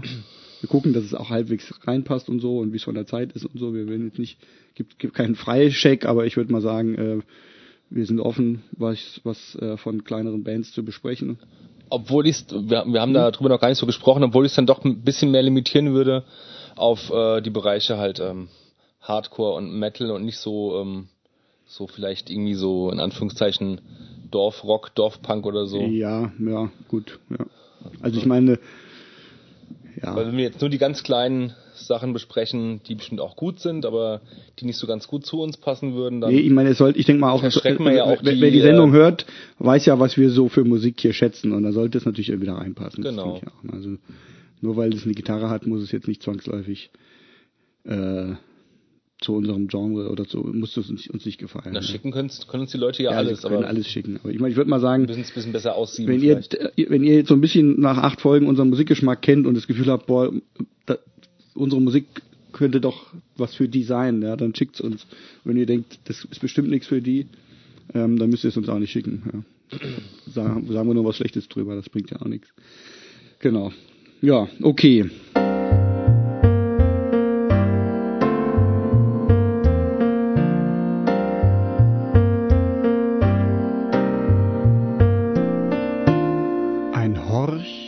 Über den Tellerrand. Ja, bin sehr gespannt. Äh, beziehungsweise ich freue mich sehr drauf, weil ja, ich weiß ja, okay. was kommt. Ja, ja. Also es kommt ähm, ein Album von The Cure. Und zwar das eigentlich aktuelle, kann man sagen, auch wenn es jetzt schon vier, fünf Jahre, glaube ich, alt ist. Das letzte, was es sozusagen bislang, das letzte Studioalbum. Ist das nicht von 2008 oder so? Ist das nicht, nicht schon älter? Mm, pff, wann ist das? Warte mal. Ich habe irgendwie mal heute geguckt und. Vielleicht ist es sogar noch älter, weil es ist auf jeden Fall das, ähm, es ist das 13. Studioalbum. 2008, stimmt, das ist 2008. Das ist schon ein bisschen was her, ja. zehn Jahre alt. Das ist lange her, als ich dachte. Aber es ist trotzdem das letzte ähm, offizielle jetzt, Album. Das ja, letzte ja. offizielle, es gab noch Live-Album, glaube ich, danach, aber das ist sozusagen jetzt, ja, wird es aber jetzt wirklich mal Zeit, dass sie mal wieder eins rausbringen. Ne? Ich warte immer, Gut, also jedenfalls das Album heißt 413 Dream ähm, und ist sozusagen ja das jüngste Studioalbum von The Cure. Und ähm, also ich muss mich jetzt ein bisschen äh, zügeln und aufpassen, weil ich bin halt wirklich ein The Cure Fanboy und habe ähm, also The Cure hat mich einfach als Teenager unglaublich geprägt, ja. Und ich habe so ungefähr mit 14, glaube ich, habe ich die Band entdeckt. Ich weiß auch noch sehr genau, wie das dazu kam. Da war ich beim äh, Geburts war eine Geburtstagsparty von Moritz Mikalev, vielleicht hört er uns, hallo Moritz. Ähm, und das war eine der allerersten Partys, ja, wo plötzlich Geburtstage dann nicht mehr Kindergeburtstage waren oder sonst ist man vielleicht wieder mal zusammen ins Kino gegangen oder so in so einer Zwischenphase, aber irgendwann war es dann so, dass es eine Party gab. Ich weiß nicht, ob es da schon Alkohol gab auf der Party. Ich glaube schon, aber vielleicht auch nicht. Auf jeden Fall wurde da getanzt und so, das war das erste Mal, dass so eine richtige Party war mit Musik und da wurde ähm, Pogo getanzt. Das habe ich auch dort zum ersten Mal irgendwie kennengelernt. Hm. Und zwar vor allen Dingen zu Roxanne von Police und zu Boys Don't Cry von The Cure. Darauf wurde Pogo getanzt? Da wurde Pogo drauf getanzt, ja. Ah, ja. Geht schon. Äh, und dann ähm, wusste ich halt irgendwie, dass das gefiel mir auch echt gut. Ich weiß nicht, vielleicht kannte ich ich weiß nicht, ob ich das Lied schon mal woanders gehört hatte. Auf jeden Fall gefiel mir das gut und dann habe ich, als ich dann, ah, ich glaube, ich war sogar noch weniger als 14. Ach, ist auch egal. Jemand habe ich dann meine erste Stereoanlage gekriegt, Platten, äh, CD-Player und habe dann irgendwie ein paar ähm, von meinem Taschengeld so irgendwie mir zwei, drei CDs erstmal gekauft, um so einen Grundstock zu haben. Und da war halt eine von The Cure dabei. Und damit, äh, das war damals die Entreat. Entreat ist ein Live-Album, wo sie ja. nur Lieder von der Disintegration spielen. äh, die war da irgendwie auch, glaube ich, das gab es immer Special Price früher. Da war so ein roter Aufkleber drauf. Mhm. Und die war günstig und habe ich die gekauft und die fand ich damals eigentlich total langweilig am Anfang, weil die halt, ich hatte halt jetzt mehr so mit Boys Don't Cry mäßig und Pogo gerechnet. Und dann war das halt eher so dieses düstere, langsame äh, von, von der Disintegration. Ja. Ähm, und das habe ich erstmal gar nicht so den Zugang zu gehabt, aber ich habe das dann schon oft irgendwie mal so zum Einschlafen oder so gehört. Aber irgendwann hat es dann, ich will es gar nicht so ausführlich machen, jetzt wie ich es jetzt doch mache. Es hat irgendwann Klick gemacht und dann wurde, hat, hat mir die Musik halt extrem gut gefallen und diese ganze äh, depressive, verzweifelte Atmosphäre dieser Band hat halt einfach total mein Gefühl als 14, 15 und vielleicht auch noch 16-Jähriger ausgedrückt. Ich immer so mit 15 war wahrscheinlich so der Höhepunkt, wo ich wirklich fast nichts anderes als diese Band immer gehört habe. Und ähm, mit Liebeskummer und Weltschmerz und so weiter mich ähm, äh, durchgeschlagen habe. Und da hat Wer übrigens äh, ein bisschen mehr über äh, diese Phase von Robert ähm, erfahren möchte, also der Robert schreibt auch nebenbei noch für die Ruhrbarone und hat da so eine äh, Musikecke seit ein Stimmt. paar äh, Monaten oder keine Ahnung wie Ja, lange. ja. Und ähm, in einem der letzten äh, äh, Threads steht auch relativ viel über Secure drin. Stimmt, da habe ich zu der, habe ich eigentlich geschrieben zu der Damnation Coverplatte von Pornography Ja. und halt auch zu The Cure, da habe ich das auch ein bisschen beschrieben, genau. Ja, könnt ihr gerne mal schauen. Also ich schreibe da unter dem Namen Alles außer Pop. Das ist sozusagen die Überschrift von dieser Kolumne. Da schreibe ich zu verschiedener Musik, was mir gerade irgendwie durch den Sinn geht. Ähm, alle zwei Wochen versuche ich einigermaßen pünktlich da was abzuliefern. Ähm, genau, würde mich freuen, wenn ihr da mal reinschaut. Ja, und also jedenfalls ist, also was ich, worauf ich eigentlich hinaus will und warum ich die Platte halt auch mitgebracht habe, also eigentlich hat, glaube ich, für viele The Cure dann, also ganz viele Menschen sagen ja irgendwie, dass die Disintegration die beste, das beste Album von The Cure wäre. Und ich glaube danach, also danach kam ja noch die Wish. Ich glaube, die war auch noch sehr, sehr erfolgreich. Da haben die auch, glaube ich, mit Friday I'm in Love wirklich einen riesen Hit gehabt und so. Und danach kamen aber einfach immer noch mehr Alben auch raus. So nicht mehr oft, aber alle paar Jahre und so. Ich glaube, vier Alben sind es, glaube ich, wenn ich jetzt richtig im Kopf habe, die dann nach der Wish auch noch rauskamen, äh, Ende der 90er und in den 2000ern. Ja. Ähm, und ich glaube, dass viele diese Alben nicht so mehr so groß verfolgt haben oder auf dem Schirm haben. Und ich mag die aber auch alle. Also nicht vielleicht alle ganz gleichwertig, aber ähm, da sind wirklich immer wieder auch ganz tolle Sachen drauf. Und dieses letzte Album eben gefiel mir eigentlich auch damals, als es rauskam und bis heute ähm, nach wie vor ähm, auch sehr gut. Ja, und ich finde halt, dass, dass man bei The Cure sich nicht nur auf die ähm, sozusagen auf die Klassiker berufen muss und nur ähm, die alten Sachen hören muss, sondern dass die wirklich immer noch, wenn die ein neues Album mal machen, ähm, es sind immer auch ein bisschen Füllmaterial drauf, beziehungsweise so, ich, ich nenne die immer dann die, die Friday I'm in Love Gedächtnis-Songs, ja, so Lieder, die relativ poppig sind und wo man das Gefühl hat, da hoffen sie schon noch mal auf einen äh, Hit in den Charts mit. Ähm, wobei auch die, finde ich, meistens schon irgendwie auch so eine gewisse melancholische Komponente haben und oft so einen kleinen Dreh haben, dass ich die auch nicht ganz schlecht finde, aber das sind jetzt nicht unbedingt die Lieder, ähm, wegen denen ich dann so ein Album irgendwie groß schätze. Das sind meistens so vier, fünf Stücke, die man auch theoretisch vielleicht einfach weglassen könnte. Aber den Rest, finde ich, ist eigentlich bei allen Alben ähm, sind da wirklich großartige Sachen dabei und ich finde, dieses hat auch noch eine etwas spezielle Atmosphäre und deswegen habe ich es mal mitgebracht. Und ähm, ja, vielleicht, ich weiß nicht, wollen wir das Lied erstmal hören oder willst du was schon mal sagen? Ähm, lass uns erstmal das, das Stück Ja, hören. dann hören wir jetzt einfach mal ein Stück, das habe ich nicht ausgewählt, weil es vielleicht das krasseste oder so wäre, sondern weil ich das einfach relativ repräsentativ fand für die Platte und weil es mir einfach auch sehr gut gefällt. Ähm, es ist jetzt eigentlich nicht irgendwie nicht sozusagen das, das düsterste Stück oder so auf der Platte, bei weitem nicht. Aber ähm, eines, was ich einfach, was mein Herz erwärmt. Wir hören es jetzt und es heißt, ähm, es heißt The Hungry Ghost. Bis gleich. Action. Da sind wir wieder. Ja, äh, wir haben uns jetzt zurückgehalten, weil wir alle möglichen Sachen schon während der, des Liedes sagen wollten, aber jetzt sag du mal, äh, was du sagen wolltest. Äh, was wollte ich denn sagen? Weiß ich nicht, du hast ja gesagt, du sagst es gleich. ja, genau, genau, das wollte ich sagen. Also, ich finde, ich bin jetzt nicht so der ultimative Fan mit der Robert von The Cure, obwohl ich die Band total gut finde.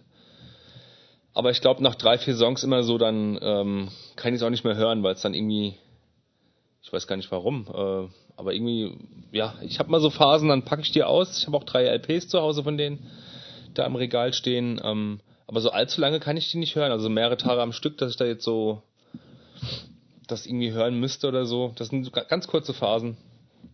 Und dann genieße ich es auch immer total. Was, was ich vorhin sagen wollte, als wir das Stück gehört haben, ist, ähm, ich finde es enorm, dass dieser Robert Smith selbst auf, den, auf der letzten Platte von 2008 immer noch so unglaublich intensiv und jung klingt. mhm. Ich, ich mag seine Stimme total gern und äh, was der mit der halt macht mit der Stimme. Und wie, der, wie, wie er sich in diese Musik einbringt, also das finde ich faszinierend. Sogar faszinierender als die, oder ähm, ähm, berauschender als die Musik an für sich, finde ich halt seine Stimme. Mm, Ja, ich Art, meine, das ist, es hängt alles auch äh, wirklich an ihm. Ich meine, der ist ja auch quasi die einzige ähm, dauerhafte Komponente in der Band. Ja. Hm. Ähm, Ich habe mir heute nochmal ähm, quasi, ähm, also ich, ich meine, die haben ja echt einen äh, großen Output und ähm, ich habe mir dann halt mal, ähm, ich bin reingekommen, indem ich mir erstmal anguckte, gibt's eine Best-of von denen, da gibt's mehrere Best- Best-ofs von denen äh, und habe mir dann mal da die Stücke erstmal angehört, mhm. wo der dann quasi auch von den Anfangstagen bis halt in die ja, meistens ist es nur so bis Ende der 90er halt sowieso halt von Album zu Album wanderst und da dir erstmal die Hits anhörst. Genau, und bin dann da über die dementsprechenden äh, Songs halt auch zum, zu den Alben gekommen, wo ich mal kurz reingehört hatte. Monche kannte ich schon ganz gut. Monche äh, überhaupt nicht. Ich habe auch gelesen, dass zum Beispiel das Album ähm, The Top, glaube ich, von 84 gar nicht mal so, so gut sein soll und habe mir das aber echt, echt mal runtergeladen, weil, weil die Bewertungen also, doch, gut ja, sein ja. sind im Internet, die man so liest oder sieht, äh, an den Sternchen so. Ähm, was es für mich schwierig macht, ist äh, bei Secure, dass die wirklich äh, so gewisse Phasen hatten, die für mich noch nicht richtig fassbar sind, ja. Von der anfänglichen Grufti-Phase ähm, schnell auch wieder in so eine poppige Phase rein. Äh, ich glaube, die Kiss Kiss Kiss ist, glaube ich, recht poppig oder die äh, Japanese Whisper, das ist ja eher eine Compilation, glaube ich. Ja, ja, ähm, genau. Die ist, die ist sehr Synthesizer-lastig, die Japanese Whispers. Und dann geht's wieder zu, wieder Ähm, weiter in sowas Düsteres ähm, Mhm. von der äh, Disintegration. Ähm, ich kann die noch nicht ja so Thema kategorisieren. Ich würde würd ganz gerne die Phasen von denen so kategorisieren, aber das ist bei der Band irgendwie sehr sehr schwierig. Die haben noch mal, auch mal Alben draußen, so habe ich das Gefühl, ähm, die melancholische Stücke drauf haben, aber auch poppige Stücke drauf Ja, haben. ja, also das ist eigentlich fast, ist eigentlich schon echt lange so, muss man fast eigentlich sagen. Also im Prinzip, also die ersten Alben sind halt schon eigentlich eher durchgängig düster. Ähm, die Pornography halt irgendwie die, davon ist der krasseste Höhepunkt davon. Ja. Ähm, und dann haben sie halt irgendwie dann diese, diese Japanese Whispers rausgebracht, die ähm, eher wirklich sehr, mit sehr viel Synthesizer und sehr poppig eigentlich ist, wobei auch da sind düstere sind so Elemente. Singles drauf, ne? Das ist eigentlich so eine Single-Compilation, Ja. genau. Und die sind, das ist wirklich ähm, ein ziemlicher Bruch eigentlich zu dem, was davor war. Und ähm, da hatten sie ja dann auch das Lied, ähm, ähm, na, wie heißt's? Das war, also Love Cats, genau. Ach ja, oh, das ist ja furchtbar. Und das ist halt ein unglaublicher Hit gewesen. Und, Ja. und Robert Smith hat halt irgendwie auch gesagt, das war eigentlich mehr so ein Witz von denen, das Lied zu machen. Aber es wäre halt dann so ein unglaublicher Hit geworden.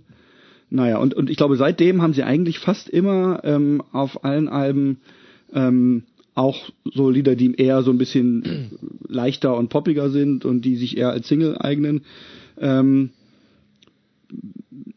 ja, außer eigentlich auf der Disintegration. Die ist halt, ich meine, da, gut, da ist halt Love Song ist halt eher trauriger, aber ist halt auch eher vielleicht ein bisschen, ähm, Obwohl dieses Fascination Street war schon ein ziemlicher Hit, oder? ja vielleicht, aber es ist nicht so nicht so poppig irgendwie. Also ich finde, das ist schon auch eher eine düstere Stimmung. Ja, ja, total. Genau. Also da, also sonst es gibt halt, sonst sind eigentlich auf allen Platten finde ich immer äh, auch so ein paar eher recht fröhliche oder poppigere Ja, Stücke. echt? Ja, Also auf der Bloodflower ist ja der, genau, die, auf die, das Da ist, das, das ist nochmal eine. Ausnahme, genau. Das ist von den neuen Alben sozusagen das einzige was Album, was eher auch so wie die Disintegration ist mit durchgehend äh, düster, trauriger, langsamer Stimmung irgendwie. Ja. Ich habe die damals echt gut in Erinnerung. Ich habe die damals ziemlich gefeiert, als sie rauskam. Die Bloodflower, ich glaube, die hatte ich von dir oder Mhm. Ich glaube, da habe ich in der, das war glaube ich zur WG-Zeit, wo die rauskam. Ja. ja. und ich habe da heute nochmal reingehört und fand den Sound einfach gar nicht mal so ansprechend. Die habe ich jetzt lange nicht gehört, kann ich gar nicht so sagen. Da war ein Stück drauf, das recht rockig war, aber ich dachte, okay, ähm, das, ja, ich weiß nicht.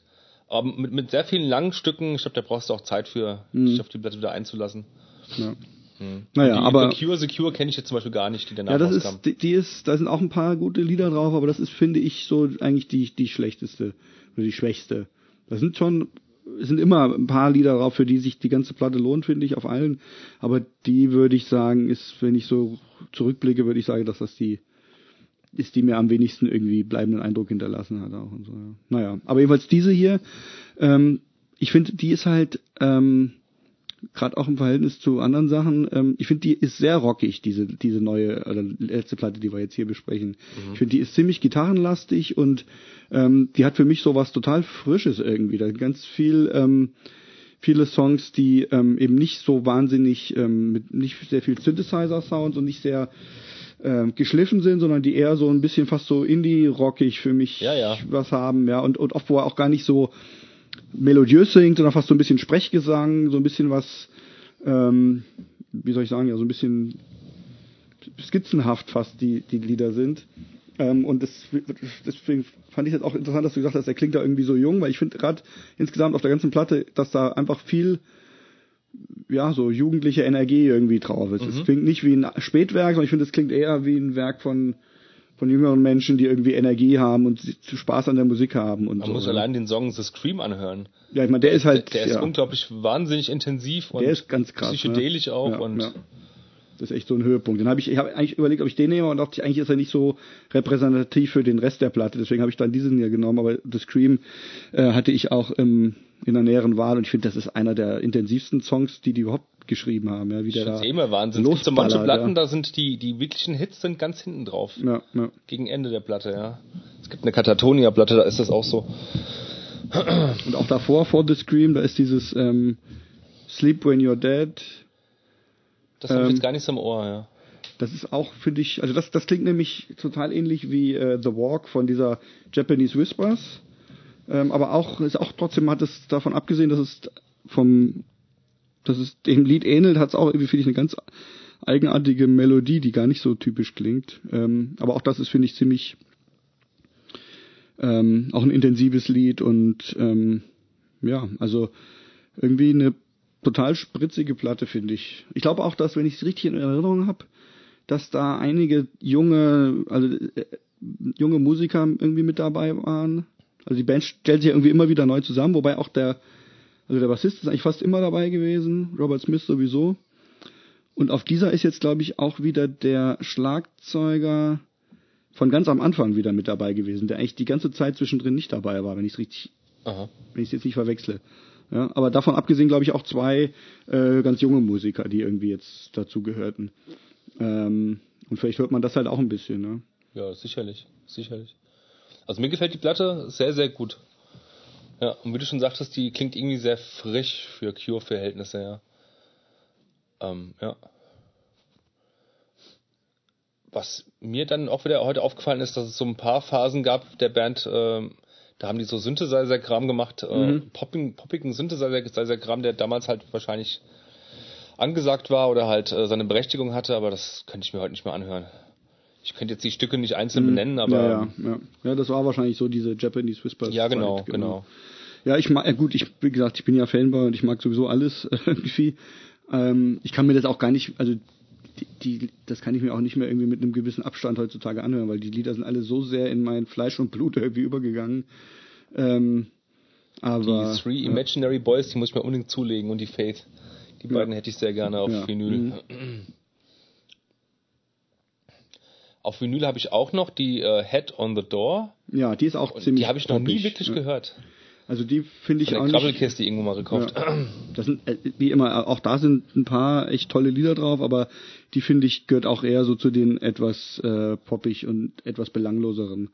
Ähm, so in der, wenn man das so zusammenfasst mit allem, was drauf ist. Aber auch da, klar, sind da äh, ein paar tolle Sachen drauf. Mhm. Und diese Top, die ist halt einfach total schräg irgendwie. Also die ist echt, äh, echt abgefahren. Also die musst du dir auch mal anhören. Da ist auch so ein ziemlich heftiges Stück drauf, was so ein bisschen wie in das Richtung von The Scream geht. Mhm.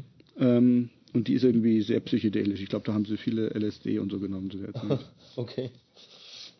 Ja, und noch ein Stück, das herausragend ist auf der auf dieser letzten Platte, ist äh, It's Over, das allerletzte Das Stück. letzte, genau, das ist, finde ich auch. Das, äh, Total super. das unterstreicht nämlich auch wieder dieses Skizzenhafte irgendwie. Das ist gar nicht, hat gar nicht so typische Struktur und Refrain und so. Das ist äh, und das als als letztes Stück finde ich ist das auch ganz untypisch eigenartig, irgendwie. ne? Ja, Ja. normal haben die meistens haben die als letztes Stück irgendwie sowas Hymnenartiges, was dann einen irgendwie nochmal mit so einem mit so einem pathetischen Gefühl irgendwie entlässt. Aber dieses ist wie so ein Und da offenes sagt, Ende. sagt nur der Titel und die Textzeile, ansonsten macht es keinen Eindruck von äh, einem Stück, das äh, ans Ende von der Platte Nee, gehört. Ne? nee, eher so wie irgendwie so als wie, wie so ein äh, Cliffhanger irgendwie für für die nächste Platte, die irgendwie dann kommen müsste Ja. oder so. Ja, als wäre Ja. so als wäre so ein, so ein Aufbruch eher als ein Ende. Ja.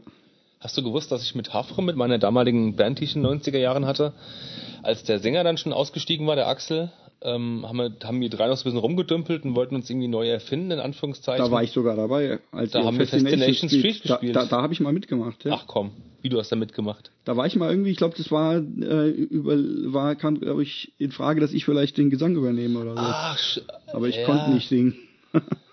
Ja, wir haben echt für verzweifelten Sänger gesucht, stimmt. ja, ja, nee, da habe ich mal 2001. mitgeprobt und habe ich mal versucht, das, äh, ähm, da haben wir das zusammen geprobt. Aber es war irgendwie, ich, ich bin echt als Sänger nicht geeignet. Ja. Ja, das kann sein. Ähm, Also ihr habt, glaube ich, höflich nicht nochmal gefragt und ich habe auch nicht nochmal gefragt. wir hatten sogar den Augustin mal eingeladen. Aha. Ja.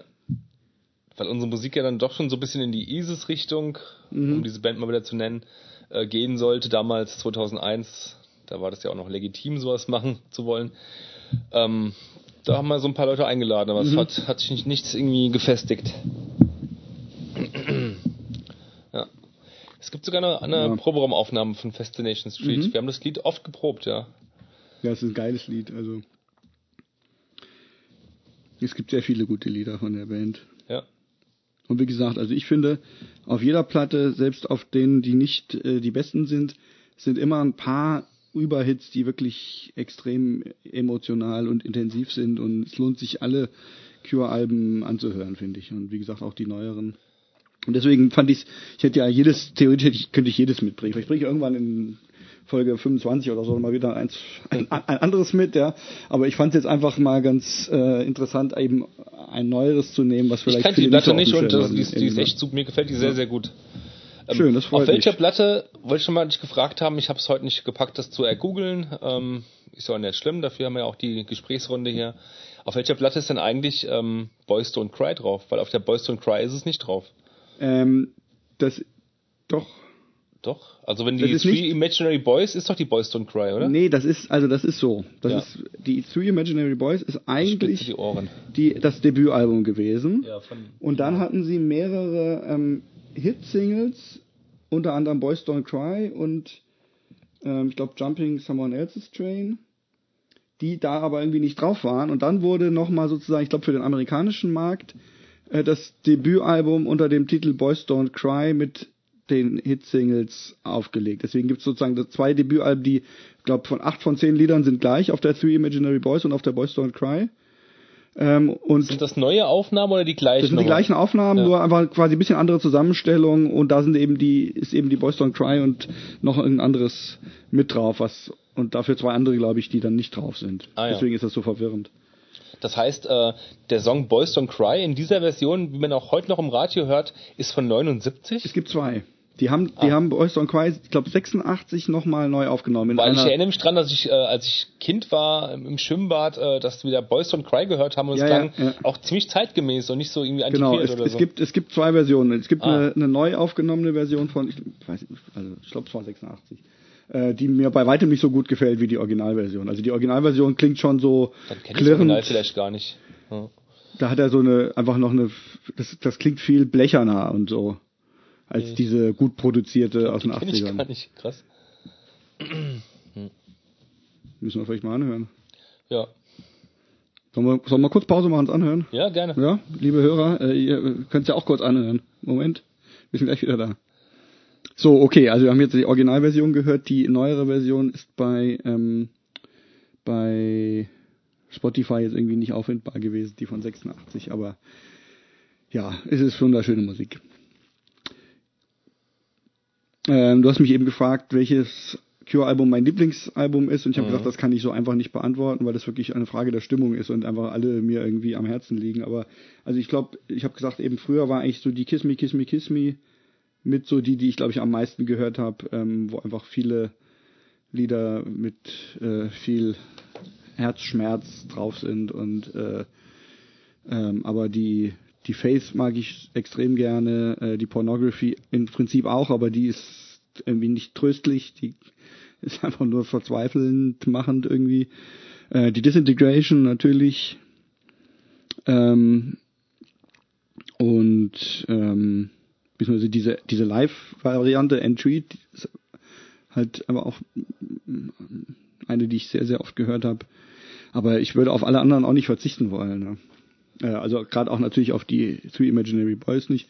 17 Seconds, die zweite ist eigentlich auch sehr cool. Ja, die ist auch sehr cool. Die ist halt, die hat halt auch, finde ich, extrem dieses, was ich vorhin auch meinte, dieses mechanische, kühle, äh, hallige, diesen Sound. Ähm, und ähm, Ah, verdammt, ich habe hab heute gesehen in der Diskografie, dass es zwischen der Pornography und der The Top noch ein Album gab. Aber dann ist es gar kein offizielles Album. Auch Äh. was mit, äh, mit The am Ende, am An Anfang. Zwischen Pornography und Top kommt eigentlich nur Japanese Whispers, Nee. diese Zusammenstellung. War das vielleicht auch nur Live-Platte oder so? Also live. Es gibt, es gibt halt auch natürlich ohne ohne Ende Bootlegs und so. Ne? Ich habe dann Ja, auch, als Teenager habe ich auch viele Bootlegs gekauft. Aber die werden ja dann nicht aufgelistet dann bei. Nee, nee, die dürften da nicht gelistet sein. Und diese Staring at the Sea, die müsste ja etwas später erst sein. Das ist so eine Singles Collection. Aha, nee, ich sag dir's gleich, ich bin bei Discogs. Ähm, wie heißt denn diese Platte For the Top? The Walk. Genau. Ach so, das ist eigentlich nur eine Single. Die ist aber bei den LPs aufgelistet. Also The Walk ist ein Lied auf eine Single, ein Lied, was bei der auf der Japanese Whispers ähm, mit drauf ist. Ah ja. Seltsam. Komisch. Ja. 17 Seconds. Achso, ich wollte sagen, genau, A Forest. Das Lied A Forest von Ja, der ja. 17 Seconds, das spielen sie ähm, oder haben sie ganz oft live gespielt in, in äh, so Extended Versions, wo sie dann ganz lange Soli und noch irgendwie gejammt und andere Parts hinzugedichtet haben und so irgendwie zum Teil über 12, 15 Minuten. Äh, da gibt's echt coole Versionen. Da habe ich mir irgendwann mal eine Kassette gemacht, nur mit dem Lied in irgendwie acht verschiedenen Versionen oder so drauf. Ähm, das ist ähm, auch nochmal einfach eine, eine Reise wert, wenn man diese ganzen Bootlegs und so hat oder da irgendwie Zugang zu hat. Einfach diese vielen verschiedenen äh, Live-Versionen, ja, wo zum Teil noch wieder neuer Gesang mit reinkommt und, Aha. und äh, so ganz psychedelisch ausufernd. Ja, ich weiß in der WG Mhm. äh, hattest du, äh, bin ich mit deine, deine CDs durchgegangen und so und da gab es eine ganze Reihe mit nur so Cure-Platten und Ja, war, war ja, schon damals sehr fasziniert. Ja. Und hab mir die reihenweise ausgeliehen von dir. Ja, ja The Cure. Wollen wir zum, äh, zur nächsten Kommen Kategorie wir, gehen? kommen wir zum nächsten, genau. Also ähm, Blind gehört und jetzt nochmal blind abgekanzelt. gehört, bevor wir dann die letzte äh, Platte besprechen. Ähm, genau, wir hören jetzt noch ein Lied und melden uns gleich mit Spekulationen und Bewertungen.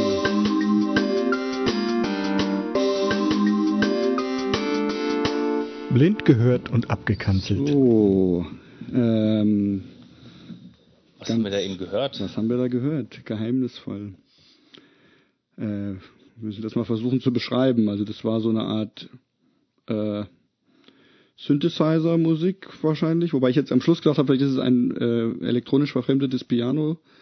Äh, mich hat es an Hauschka erinnert, habe ich gerade gesagt, ein, ein ähm, Mensch, der so auf dem Piano, auf einem elektronisch und sonst wie verfremdeten Piano so eine Art von Musik macht. Das war auf jeden Fall so ganz getragen.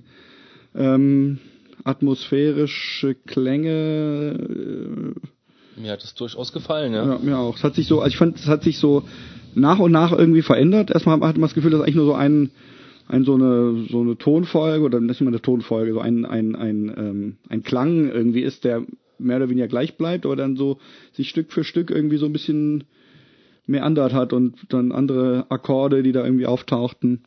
Und das Ganze hatte schon, finde ich, Atmosphäre, ja. Und hatte irgendwo eine, eine Art von Melodie oder von ähm, Harmonie, die sich aber nicht so mit klassischen Melodiebegriffen irgendwie fassen lässt. Sowas mag ich immer. Ich höre das gern auch. Ich da so Das eine Ganze hätte jetzt irgendwie auch eine Einleitung sein können zu einem technoiden Stück, Mhm. zu einem po es hätte Post-Rock werden können, irgendwie so ein bisschen eher so ein bisschen äh, pathetischer Post-Rock, Ja, Mono so, oder sowas. ja, ja.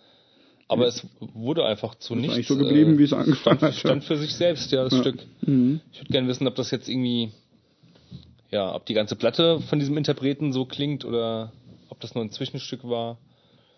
Aber dafür war es jetzt, würde ich sagen, zu lang für ein reines Zwischenstück. Äh, Es klang schon so wie irgendwie, also mal sehen, keine Ahnung, aber Ja.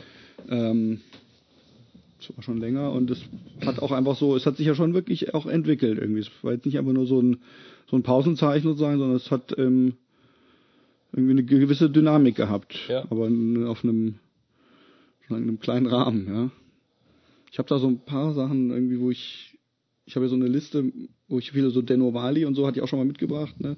Ja, ja. Von, von Denovali Label und da habe ich ich kann nicht irgendwie einen konkreten Bandnamen im Kopf, aber manche so Bands, wo ich das auch so, so bewundert habe, dass die so eigentlich nur so, so harmonische Geräuschteppiche machen, die aber dann trotzdem, ohne dass man so richtig mitkriegt, wann und wo das passiert, einfach sich, sich verändern und dann irgendwie eine, eine andere Richtung nehmen. Man hat das Gefühl, dass das irgendwie Musik ist, die nicht äh, so vertikal aufgebaut oder horizontal aufgebaut ist, wo man irgendwie von einem zum anderen kommt, sondern mehr so, als würde das so, was weiß ich, irgendwie, als müsste man das ganze Stück zusammennehmen, um irgendwie den, ups, den, äh, äh, die, die Melodie oder den, was weiß ich, zu hören, was da drin passiert.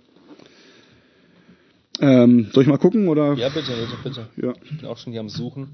Du suchst jetzt schon, ohne zu wissen, was es ist. Nee, ich habe auch eine Idee. Ja. Ah ja, also ich gucke jetzt. Äh, es ist Nils Fram. Ja, den kenne ich. Den kenne ich. Den habe ich zwar gerade nicht gesucht, aber, Name, Name kenne ich auch, ja. Also aber ich, bei denen habe ich schon viel äh, gelesen halt. ja, Ja. ich auch. Äh, Das Lied heißt Wall. Also, oder Wall. Ja, Nils Fram, ich würde mal denken, dass das wahrscheinlich. Kenn Ähm, ich den? Habe ich sogar was zu Hause auf MP3 von ich dem? glaube, der macht auch so Filmmusik und ähm, ich würde sagen, dass der so auch vielleicht so, schon so in die Richtung geht, wie auch was ich jetzt Hauschka gesagt habe. Und ich glaube, dass das so ein bisschen in diese in diese Ecke gehört, ähm, wie auch, wie hieß denn nochmal diese Band, die mal so, diese Isländer, die mal so erfolgreich waren? Sigur Ross. Ja, so genau. Wenn man, ich glaube, wenn man, wenn man die hört, dann trifft man, glaube ich, dann auch früher oder später auf Nils Fram. Aber ich glaube, es ist ein bisschen mehr, geht ein bisschen mehr so dann ins, ähm, wie soll man sagen, in diese E-Musik-Ecke, so dazwischen. Der Nils Fram. Ich glaube schon, so ein bisschen, halt so ein bisschen die, Nils Fram ist ein deutscher Pianist und Komponist. Bekannt Ja. wurde er durch die Kombination der zeitgenössischen Klassik siehste? mit minimalistischem Elek Elektroklang sowie seine unkonventionelle Herangehensweise. Ja, stimmt. Minimal, jetzt wo, wo man es hört, passt das eigentlich auch, dass Da das, ist er. dass das so eigentlich so Minimal-Musik war. Und ich habe gegoogelt, der wird äh, auch hier erwähnt, äh, nach einem äh, Olafur Arnald. Ja, ja, ja, genau, stimmt. Den da habe hat ich mir auch, mal eine Ex-Freundin mal eine Platte ausgeliehen von dem. den, den habe ich da auch mit in dieser, in dieser Begriffswolke irgendwie abgespeichert, ja. Wobei ich den noch nie gehört habe. Ja, der Aber klingt glaub- auch, auch so ähnlich. So zeitgenössische Klassik meinetwegen, mit, Ja, äh, mit aber mit einem hohen, und so. ähm, ähm, äh, ähm, na, mit einem hohen elektronischen Anteil halt. Mhm, ja. Naja, doch, das, also ich würde mal sagen, Nils Fram schmeiße ich in meine Playlist mit solcher Musik noch dazu. Ja, mir gefällt es auch ganz Die, gut. so, die höre ich so gern mal so zum Einschlafen oder zum Schreiben oder zum Wegträumen irgendwie. Da höre ich ja, so Musik ja. in der Badewanne. Ähm, okay, ja, haben wir da wieder was. Und äh, wir haben vorher übrigens ähm, was weitergedrückt, weil da nämlich aus Versehen irgendwie ganz komischer Hip-Hop äh, kam. Äh, aber nur aus ehrlich wollen wir es sagen, das haben wir weitergedrückt. Ich weiß nicht, wie das da reinkam. Ich habe ja, wie gesagt, ich habe letztes Mal schon erzählt, äh, Dutzende von Playlists zusammengewürfelt und zusammengeschmissen, um so eine große Playlist draus zu machen. Ähm, und äh, wie da jetzt das reinkam, ist nicht rekonstruierbar. Das war Ja. jedenfalls seltsamer, ein bisschen billiger Hip-Hop.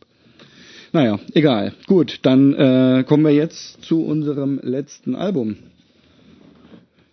Das hast Äh, wieder du mitgebracht und genau. äh, ist auch, also das, das wird jetzt sehr interessant werden, weil, weil halt eben. Ja. Wir werden gleich sehen. Ähm, und zwar habe ich mitgebracht das Album Fires Within Fires von Neurosis oder Neurosis. Ich sag Neurosis. Kann Ich man, Neurosis. kann man leichter aussprechen. Sonst klingt es nämlich wie neue Rosen. New Roses. Genau, Nachfolgeband von Guns N' Roses. Also ich Ja, mich, ähm, manchmal hat sich auch ein Bandname einfach so eingeprägt äh, und ich, ja, ich weigere mich dann auch, den, den irgendwie dann plötzlich irgendwie abzuändern. Ja, eben, finde ich auch. Ich sage auch Metallica und nicht Metallica. Ich kannte mal einen, einen entfernteren Cousin irgendwie, den habe ich, äh, ähm, also das war so die Zeit, wo man so ein bisschen Metal und so entdeckt hat und der hat nicht ähm, Sepultura und Pantera gesagt, sondern hat gesagt Sepultura und Pantera.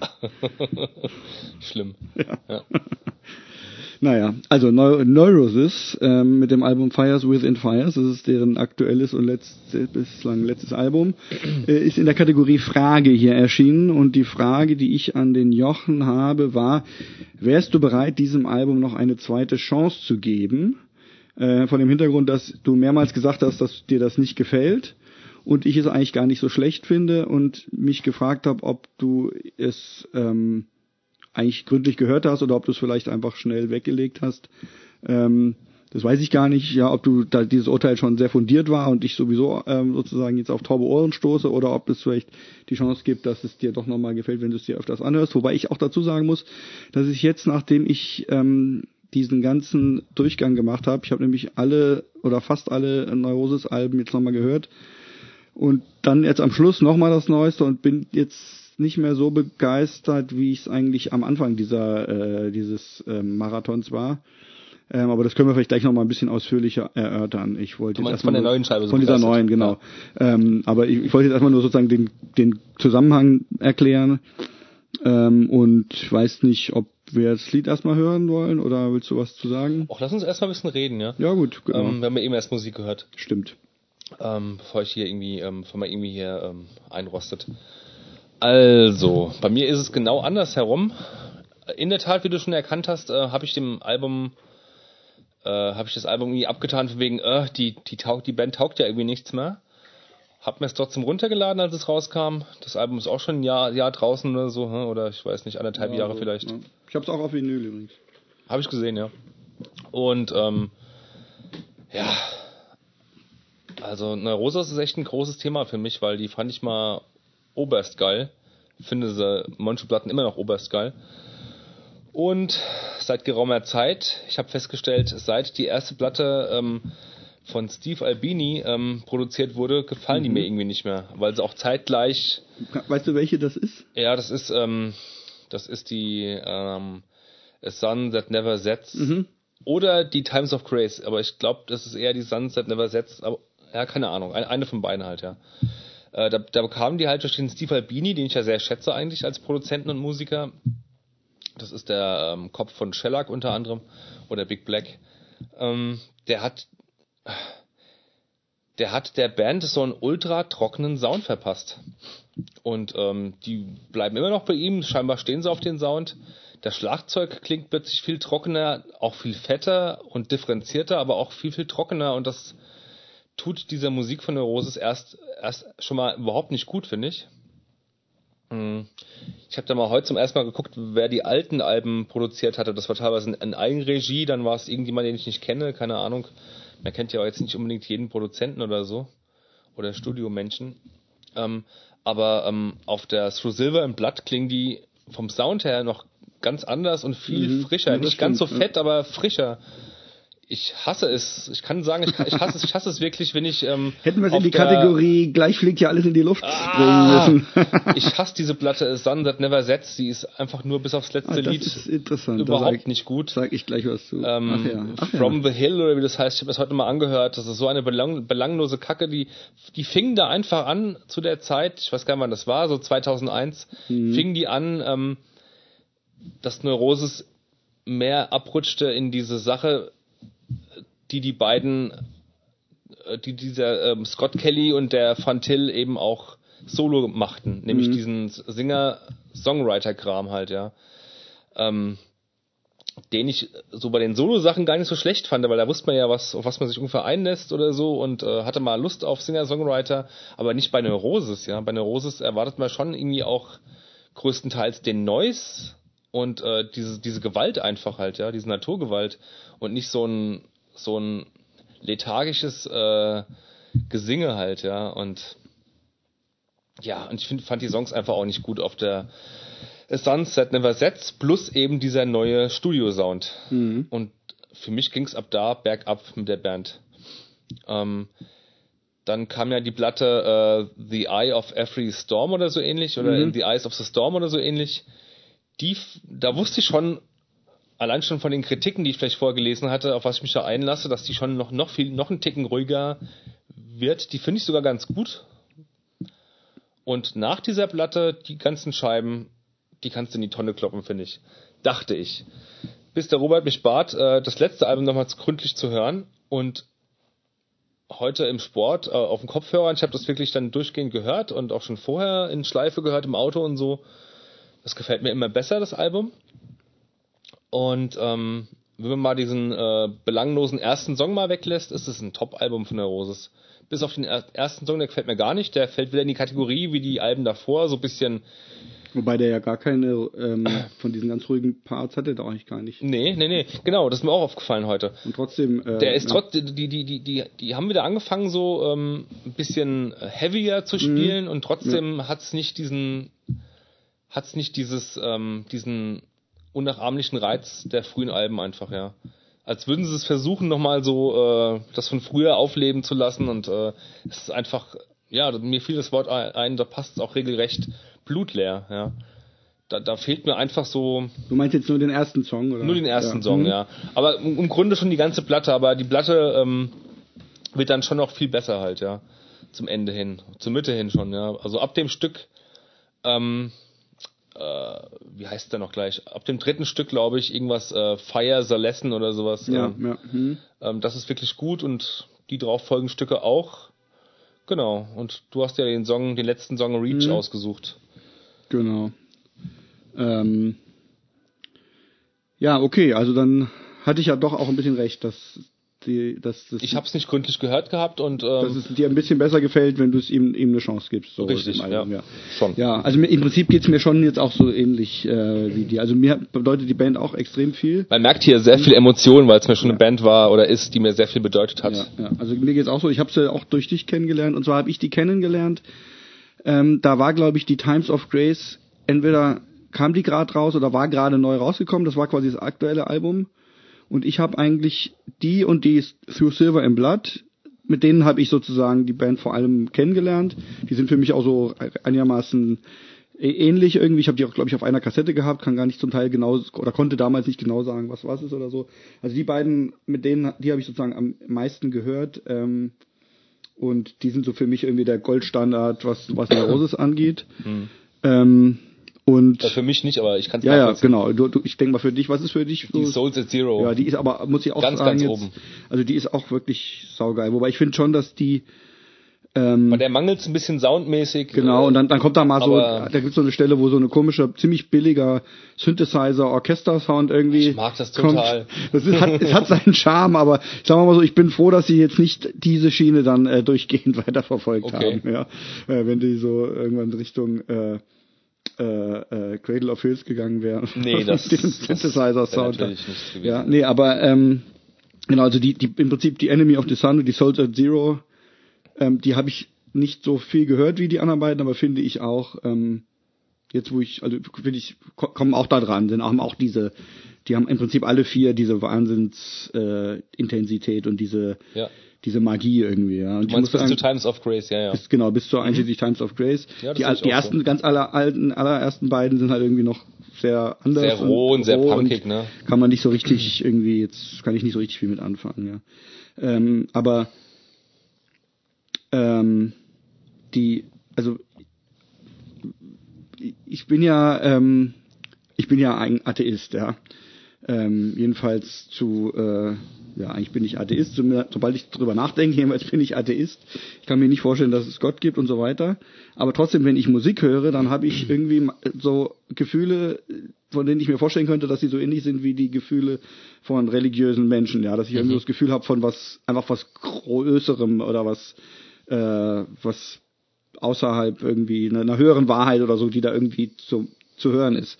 Ähm, und wenn ich halt anfange, das irgendwie zu analysieren, dann kann ich das nicht irgendwie in den Glauben transferieren oder sowas, aber ich habe ähm, immer mal wieder bei Musik das Gefühl, ähm, irgendwie mit einer, ja, mit irgendwas Höherem und mit was Wahrem irgendwie in Kontakt zu kommen, wie auch immer. Und Neurose ist halt so eine Band, bei der mir das zum Beispiel wirklich äh, oft so ging. Also die, die, die hat für mich wirklich auch so diese, als wüssten die was, als würden die was vermitteln mit ihrer Musik, ähm, was über normales Alltagswissen hinausgeht, finde ich. Ich kann es nicht.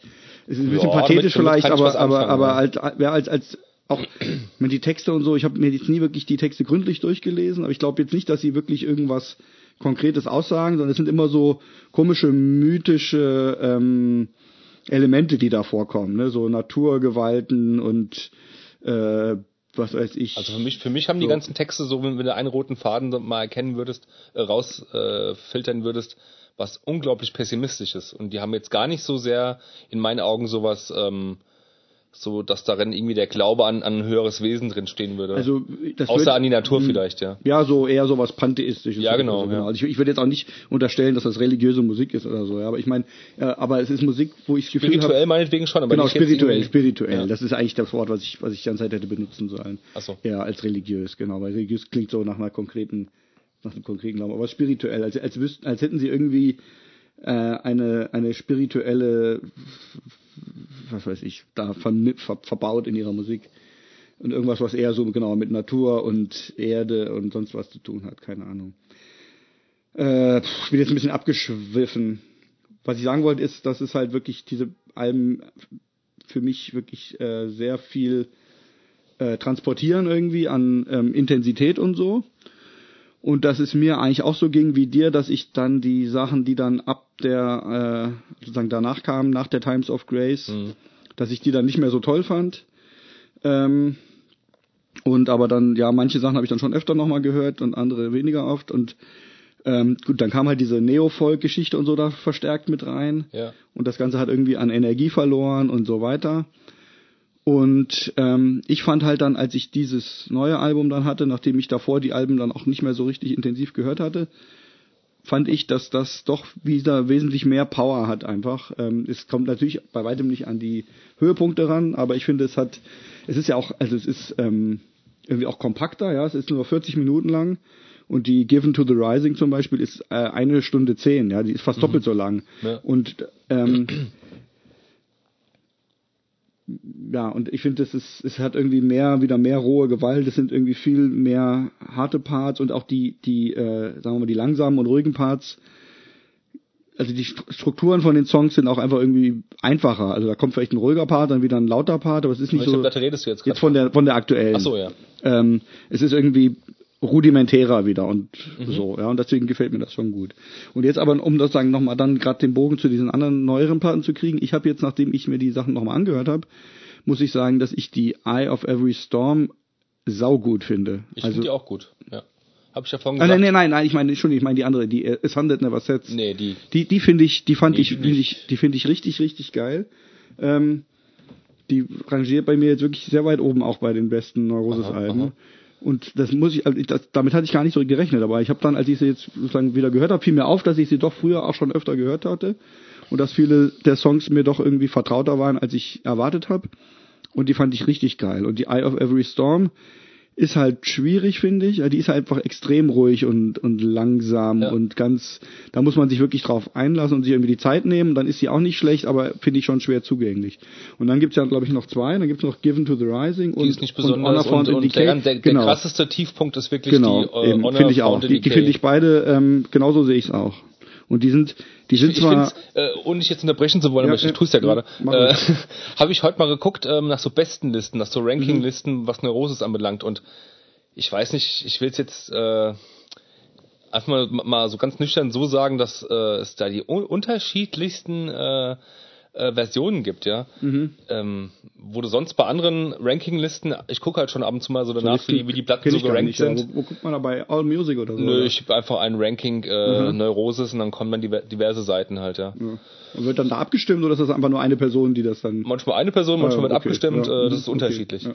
Und ähm, ich finde es krass, dass Leute zum Beispiel, also ich, ich glaube, die Platte, die den meisten äh, gefällt, ähm, wo es dann so ein Konsens, Mhm. sagt man das ja, Konsens gibt, ist, glaube ich, die Times of Grace Mhm. am Platz Nummer eins. Und dann folgt dann oft oftmals schon äh, die äh, in the Eye of Every Storm auf Platz Nummer zwei, wo ich denke, hallo, das sind so Mhm. Altersscheiben von denen, das sind doch nicht die die Hitscheiben von denen, das verstehe Ja, ich aber ich nicht. glaube, ja. das kommt aber auch darauf an, wie alt man selber ist und Wie wann alt man die selbst Band, ist, wann du zu der Band man die kennengelernt hast, ja. Ich, ich habe ja auch jetzt gesagt, ne, für mich die Times of Grace und die Through Silver and Blood irgendwie sind so die äh, die die Goldstandards, weil das einfach wahrscheinlich dann die aktuellen Album Alben waren, als ich die Band dann kennengelernt habe. Und wenn du sie mit Souls at Zero oder so kennengelernt hast, dann ähm, mit Enemy of the Sun, aber dann ja, auch schnell die genau. Souls at Zero ja. halt, ja. Und das ist dann quasi das gleiche, nur ein paar Jahre nach vorne verschoben oder Ja. so. Ja. Aber ähm, nee, die Honor Found in Decay und die und die Given to the Rising, ich finde, die sind also die sind ja irgendwie total kompliziert, ja, das sind ja ganz viele, sind ewig lang und ganz viele Parts und dann ein bisschen leiser, dann wieder ein bisschen lauter, dann und so, also man da bricht Gefühl, nichts aus, also richtig. Ja, wobei das stimmt gar nicht. Es sind es sind ständig, eigentlich ist es fast schon langweilig. Es sind ständig so Momente, wo man irgendwie erschrickt, weil es ganz weil es weil es äh, ganz lange so leise vor sich hin plinkert und dann so plötzlich so ja. plötzlich kommt dann so ein unerwartet äh, so ein fetter fetter Gitarren äh, ja. Akkord und aber es bringt irgendwie nichts. Also es ist irgendwie, finde ich, ein hohler Effekt, den sie da dann verwenden. Und man hat das Gefühl, dass sie diese ganzen Bausteine, die sie angesammelt haben über die Jahre, ähm, typische Riffs und typische ähm, Elemente, die da irgendwie zu einem ganz komplizierten Baukasten irgendwie zusammengesetzt werden, und ich, also ich muss auch trotzdem sagen, immer wieder sind einzelne Lieder oder einzelne Passagen auch auf den beiden Platten, die ganz geil sind, aber ja. aber nicht in der über die Distanz sozusagen. Über die Distanz habe ich das Gefühl, dass sie da einfach irgendwie. Aber wie du schon sagtest, da, ja. da geht's mehr, da geht's mehr schon so um so einen Erfahrungswert und um, um so Bau, Bauelemente, die ja. einfach so ein bisschen zusammengesetzt wurden aus aus alten Gewohnheiten und genau. ähm, äh, für mich macht eine Platte, äh, macht eine Rosesplatte schon so einen Guss Genau. Meine, die Souls at Zero, ja. da würde ich auch nie im Leben auf die Idee kommen und zu sagen, ah, ich, äh, nie im Leben. Ähm, also die, die muss man schon irgendwie äh, so in einem, einem durchhören, finde ich, die Platte mhm. halt, ja. Ich habe jetzt zum Beispiel gestern oder so bei Facebook mal äh, ein, ein, Lied gepostet, dieses Takana Hase, wie das heißt. Und dann fiel mir auf, das ist zwar auch so äh, losgelöst, sehr intensiv, aber das kommt besonders geil, wenn man die Lieder vorher gehört hat, mhm. diese Heranführung an dieses Stück gehört hat und das hört sich echt an wie in einem Guss, ja. Und ähm, daher fand ich es echt ein bisschen traurig, weil ich ja gerade diese beiden Köpfe von der Roses für sehr kreativ und sehr irgendwo auch was weiß ich, was da, was man da für einen Überbau noch drüber stülpt, also spirituell und äh, die erzählten ja mal in Interviews früher, dass die schon so alle zusammen wohnen würden, so ein bisschen kommunenartig mhm. und so ein bisschen abgegrenzt von der Gesellschaft, so habe ich mir das vorgestellt, zumindest. Und dann kommen dann so ein paar blutleere Alben raus, wo du den Eindruck hast, die, sind, die, die wollen einfach nur so einen Soll erfüllen mhm. für die Plattenfirma oder, oder was, ja. Also die waren echt sehr unnötig, die Platten. Ja. Gerade diese beiden da. Ja,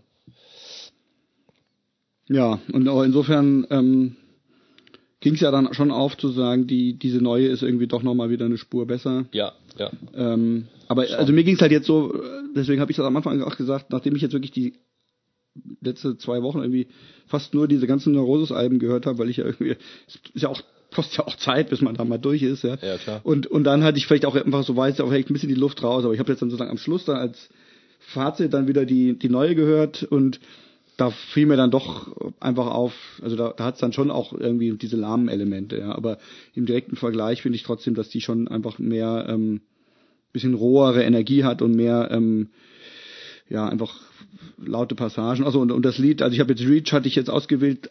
Das ist ja eins, was wirklich sehr langsam anfängt, mhm. ähm, aber halt dann trotzdem eigentlich auch nochmal sich zu so einem Höhepunkt dann steigert. Und da deswegen fand ich, dass das eigentlich auch ein ganz gutes Beispiel ist für ein Lied, das trotz der ruhigen Passage irgendwie dann nochmal Energie äh, hat. Äh, deswegen habe ich das genommen. Wollen wir es jetzt mal hören? Ja, gerne. Ja, dann bis gleich.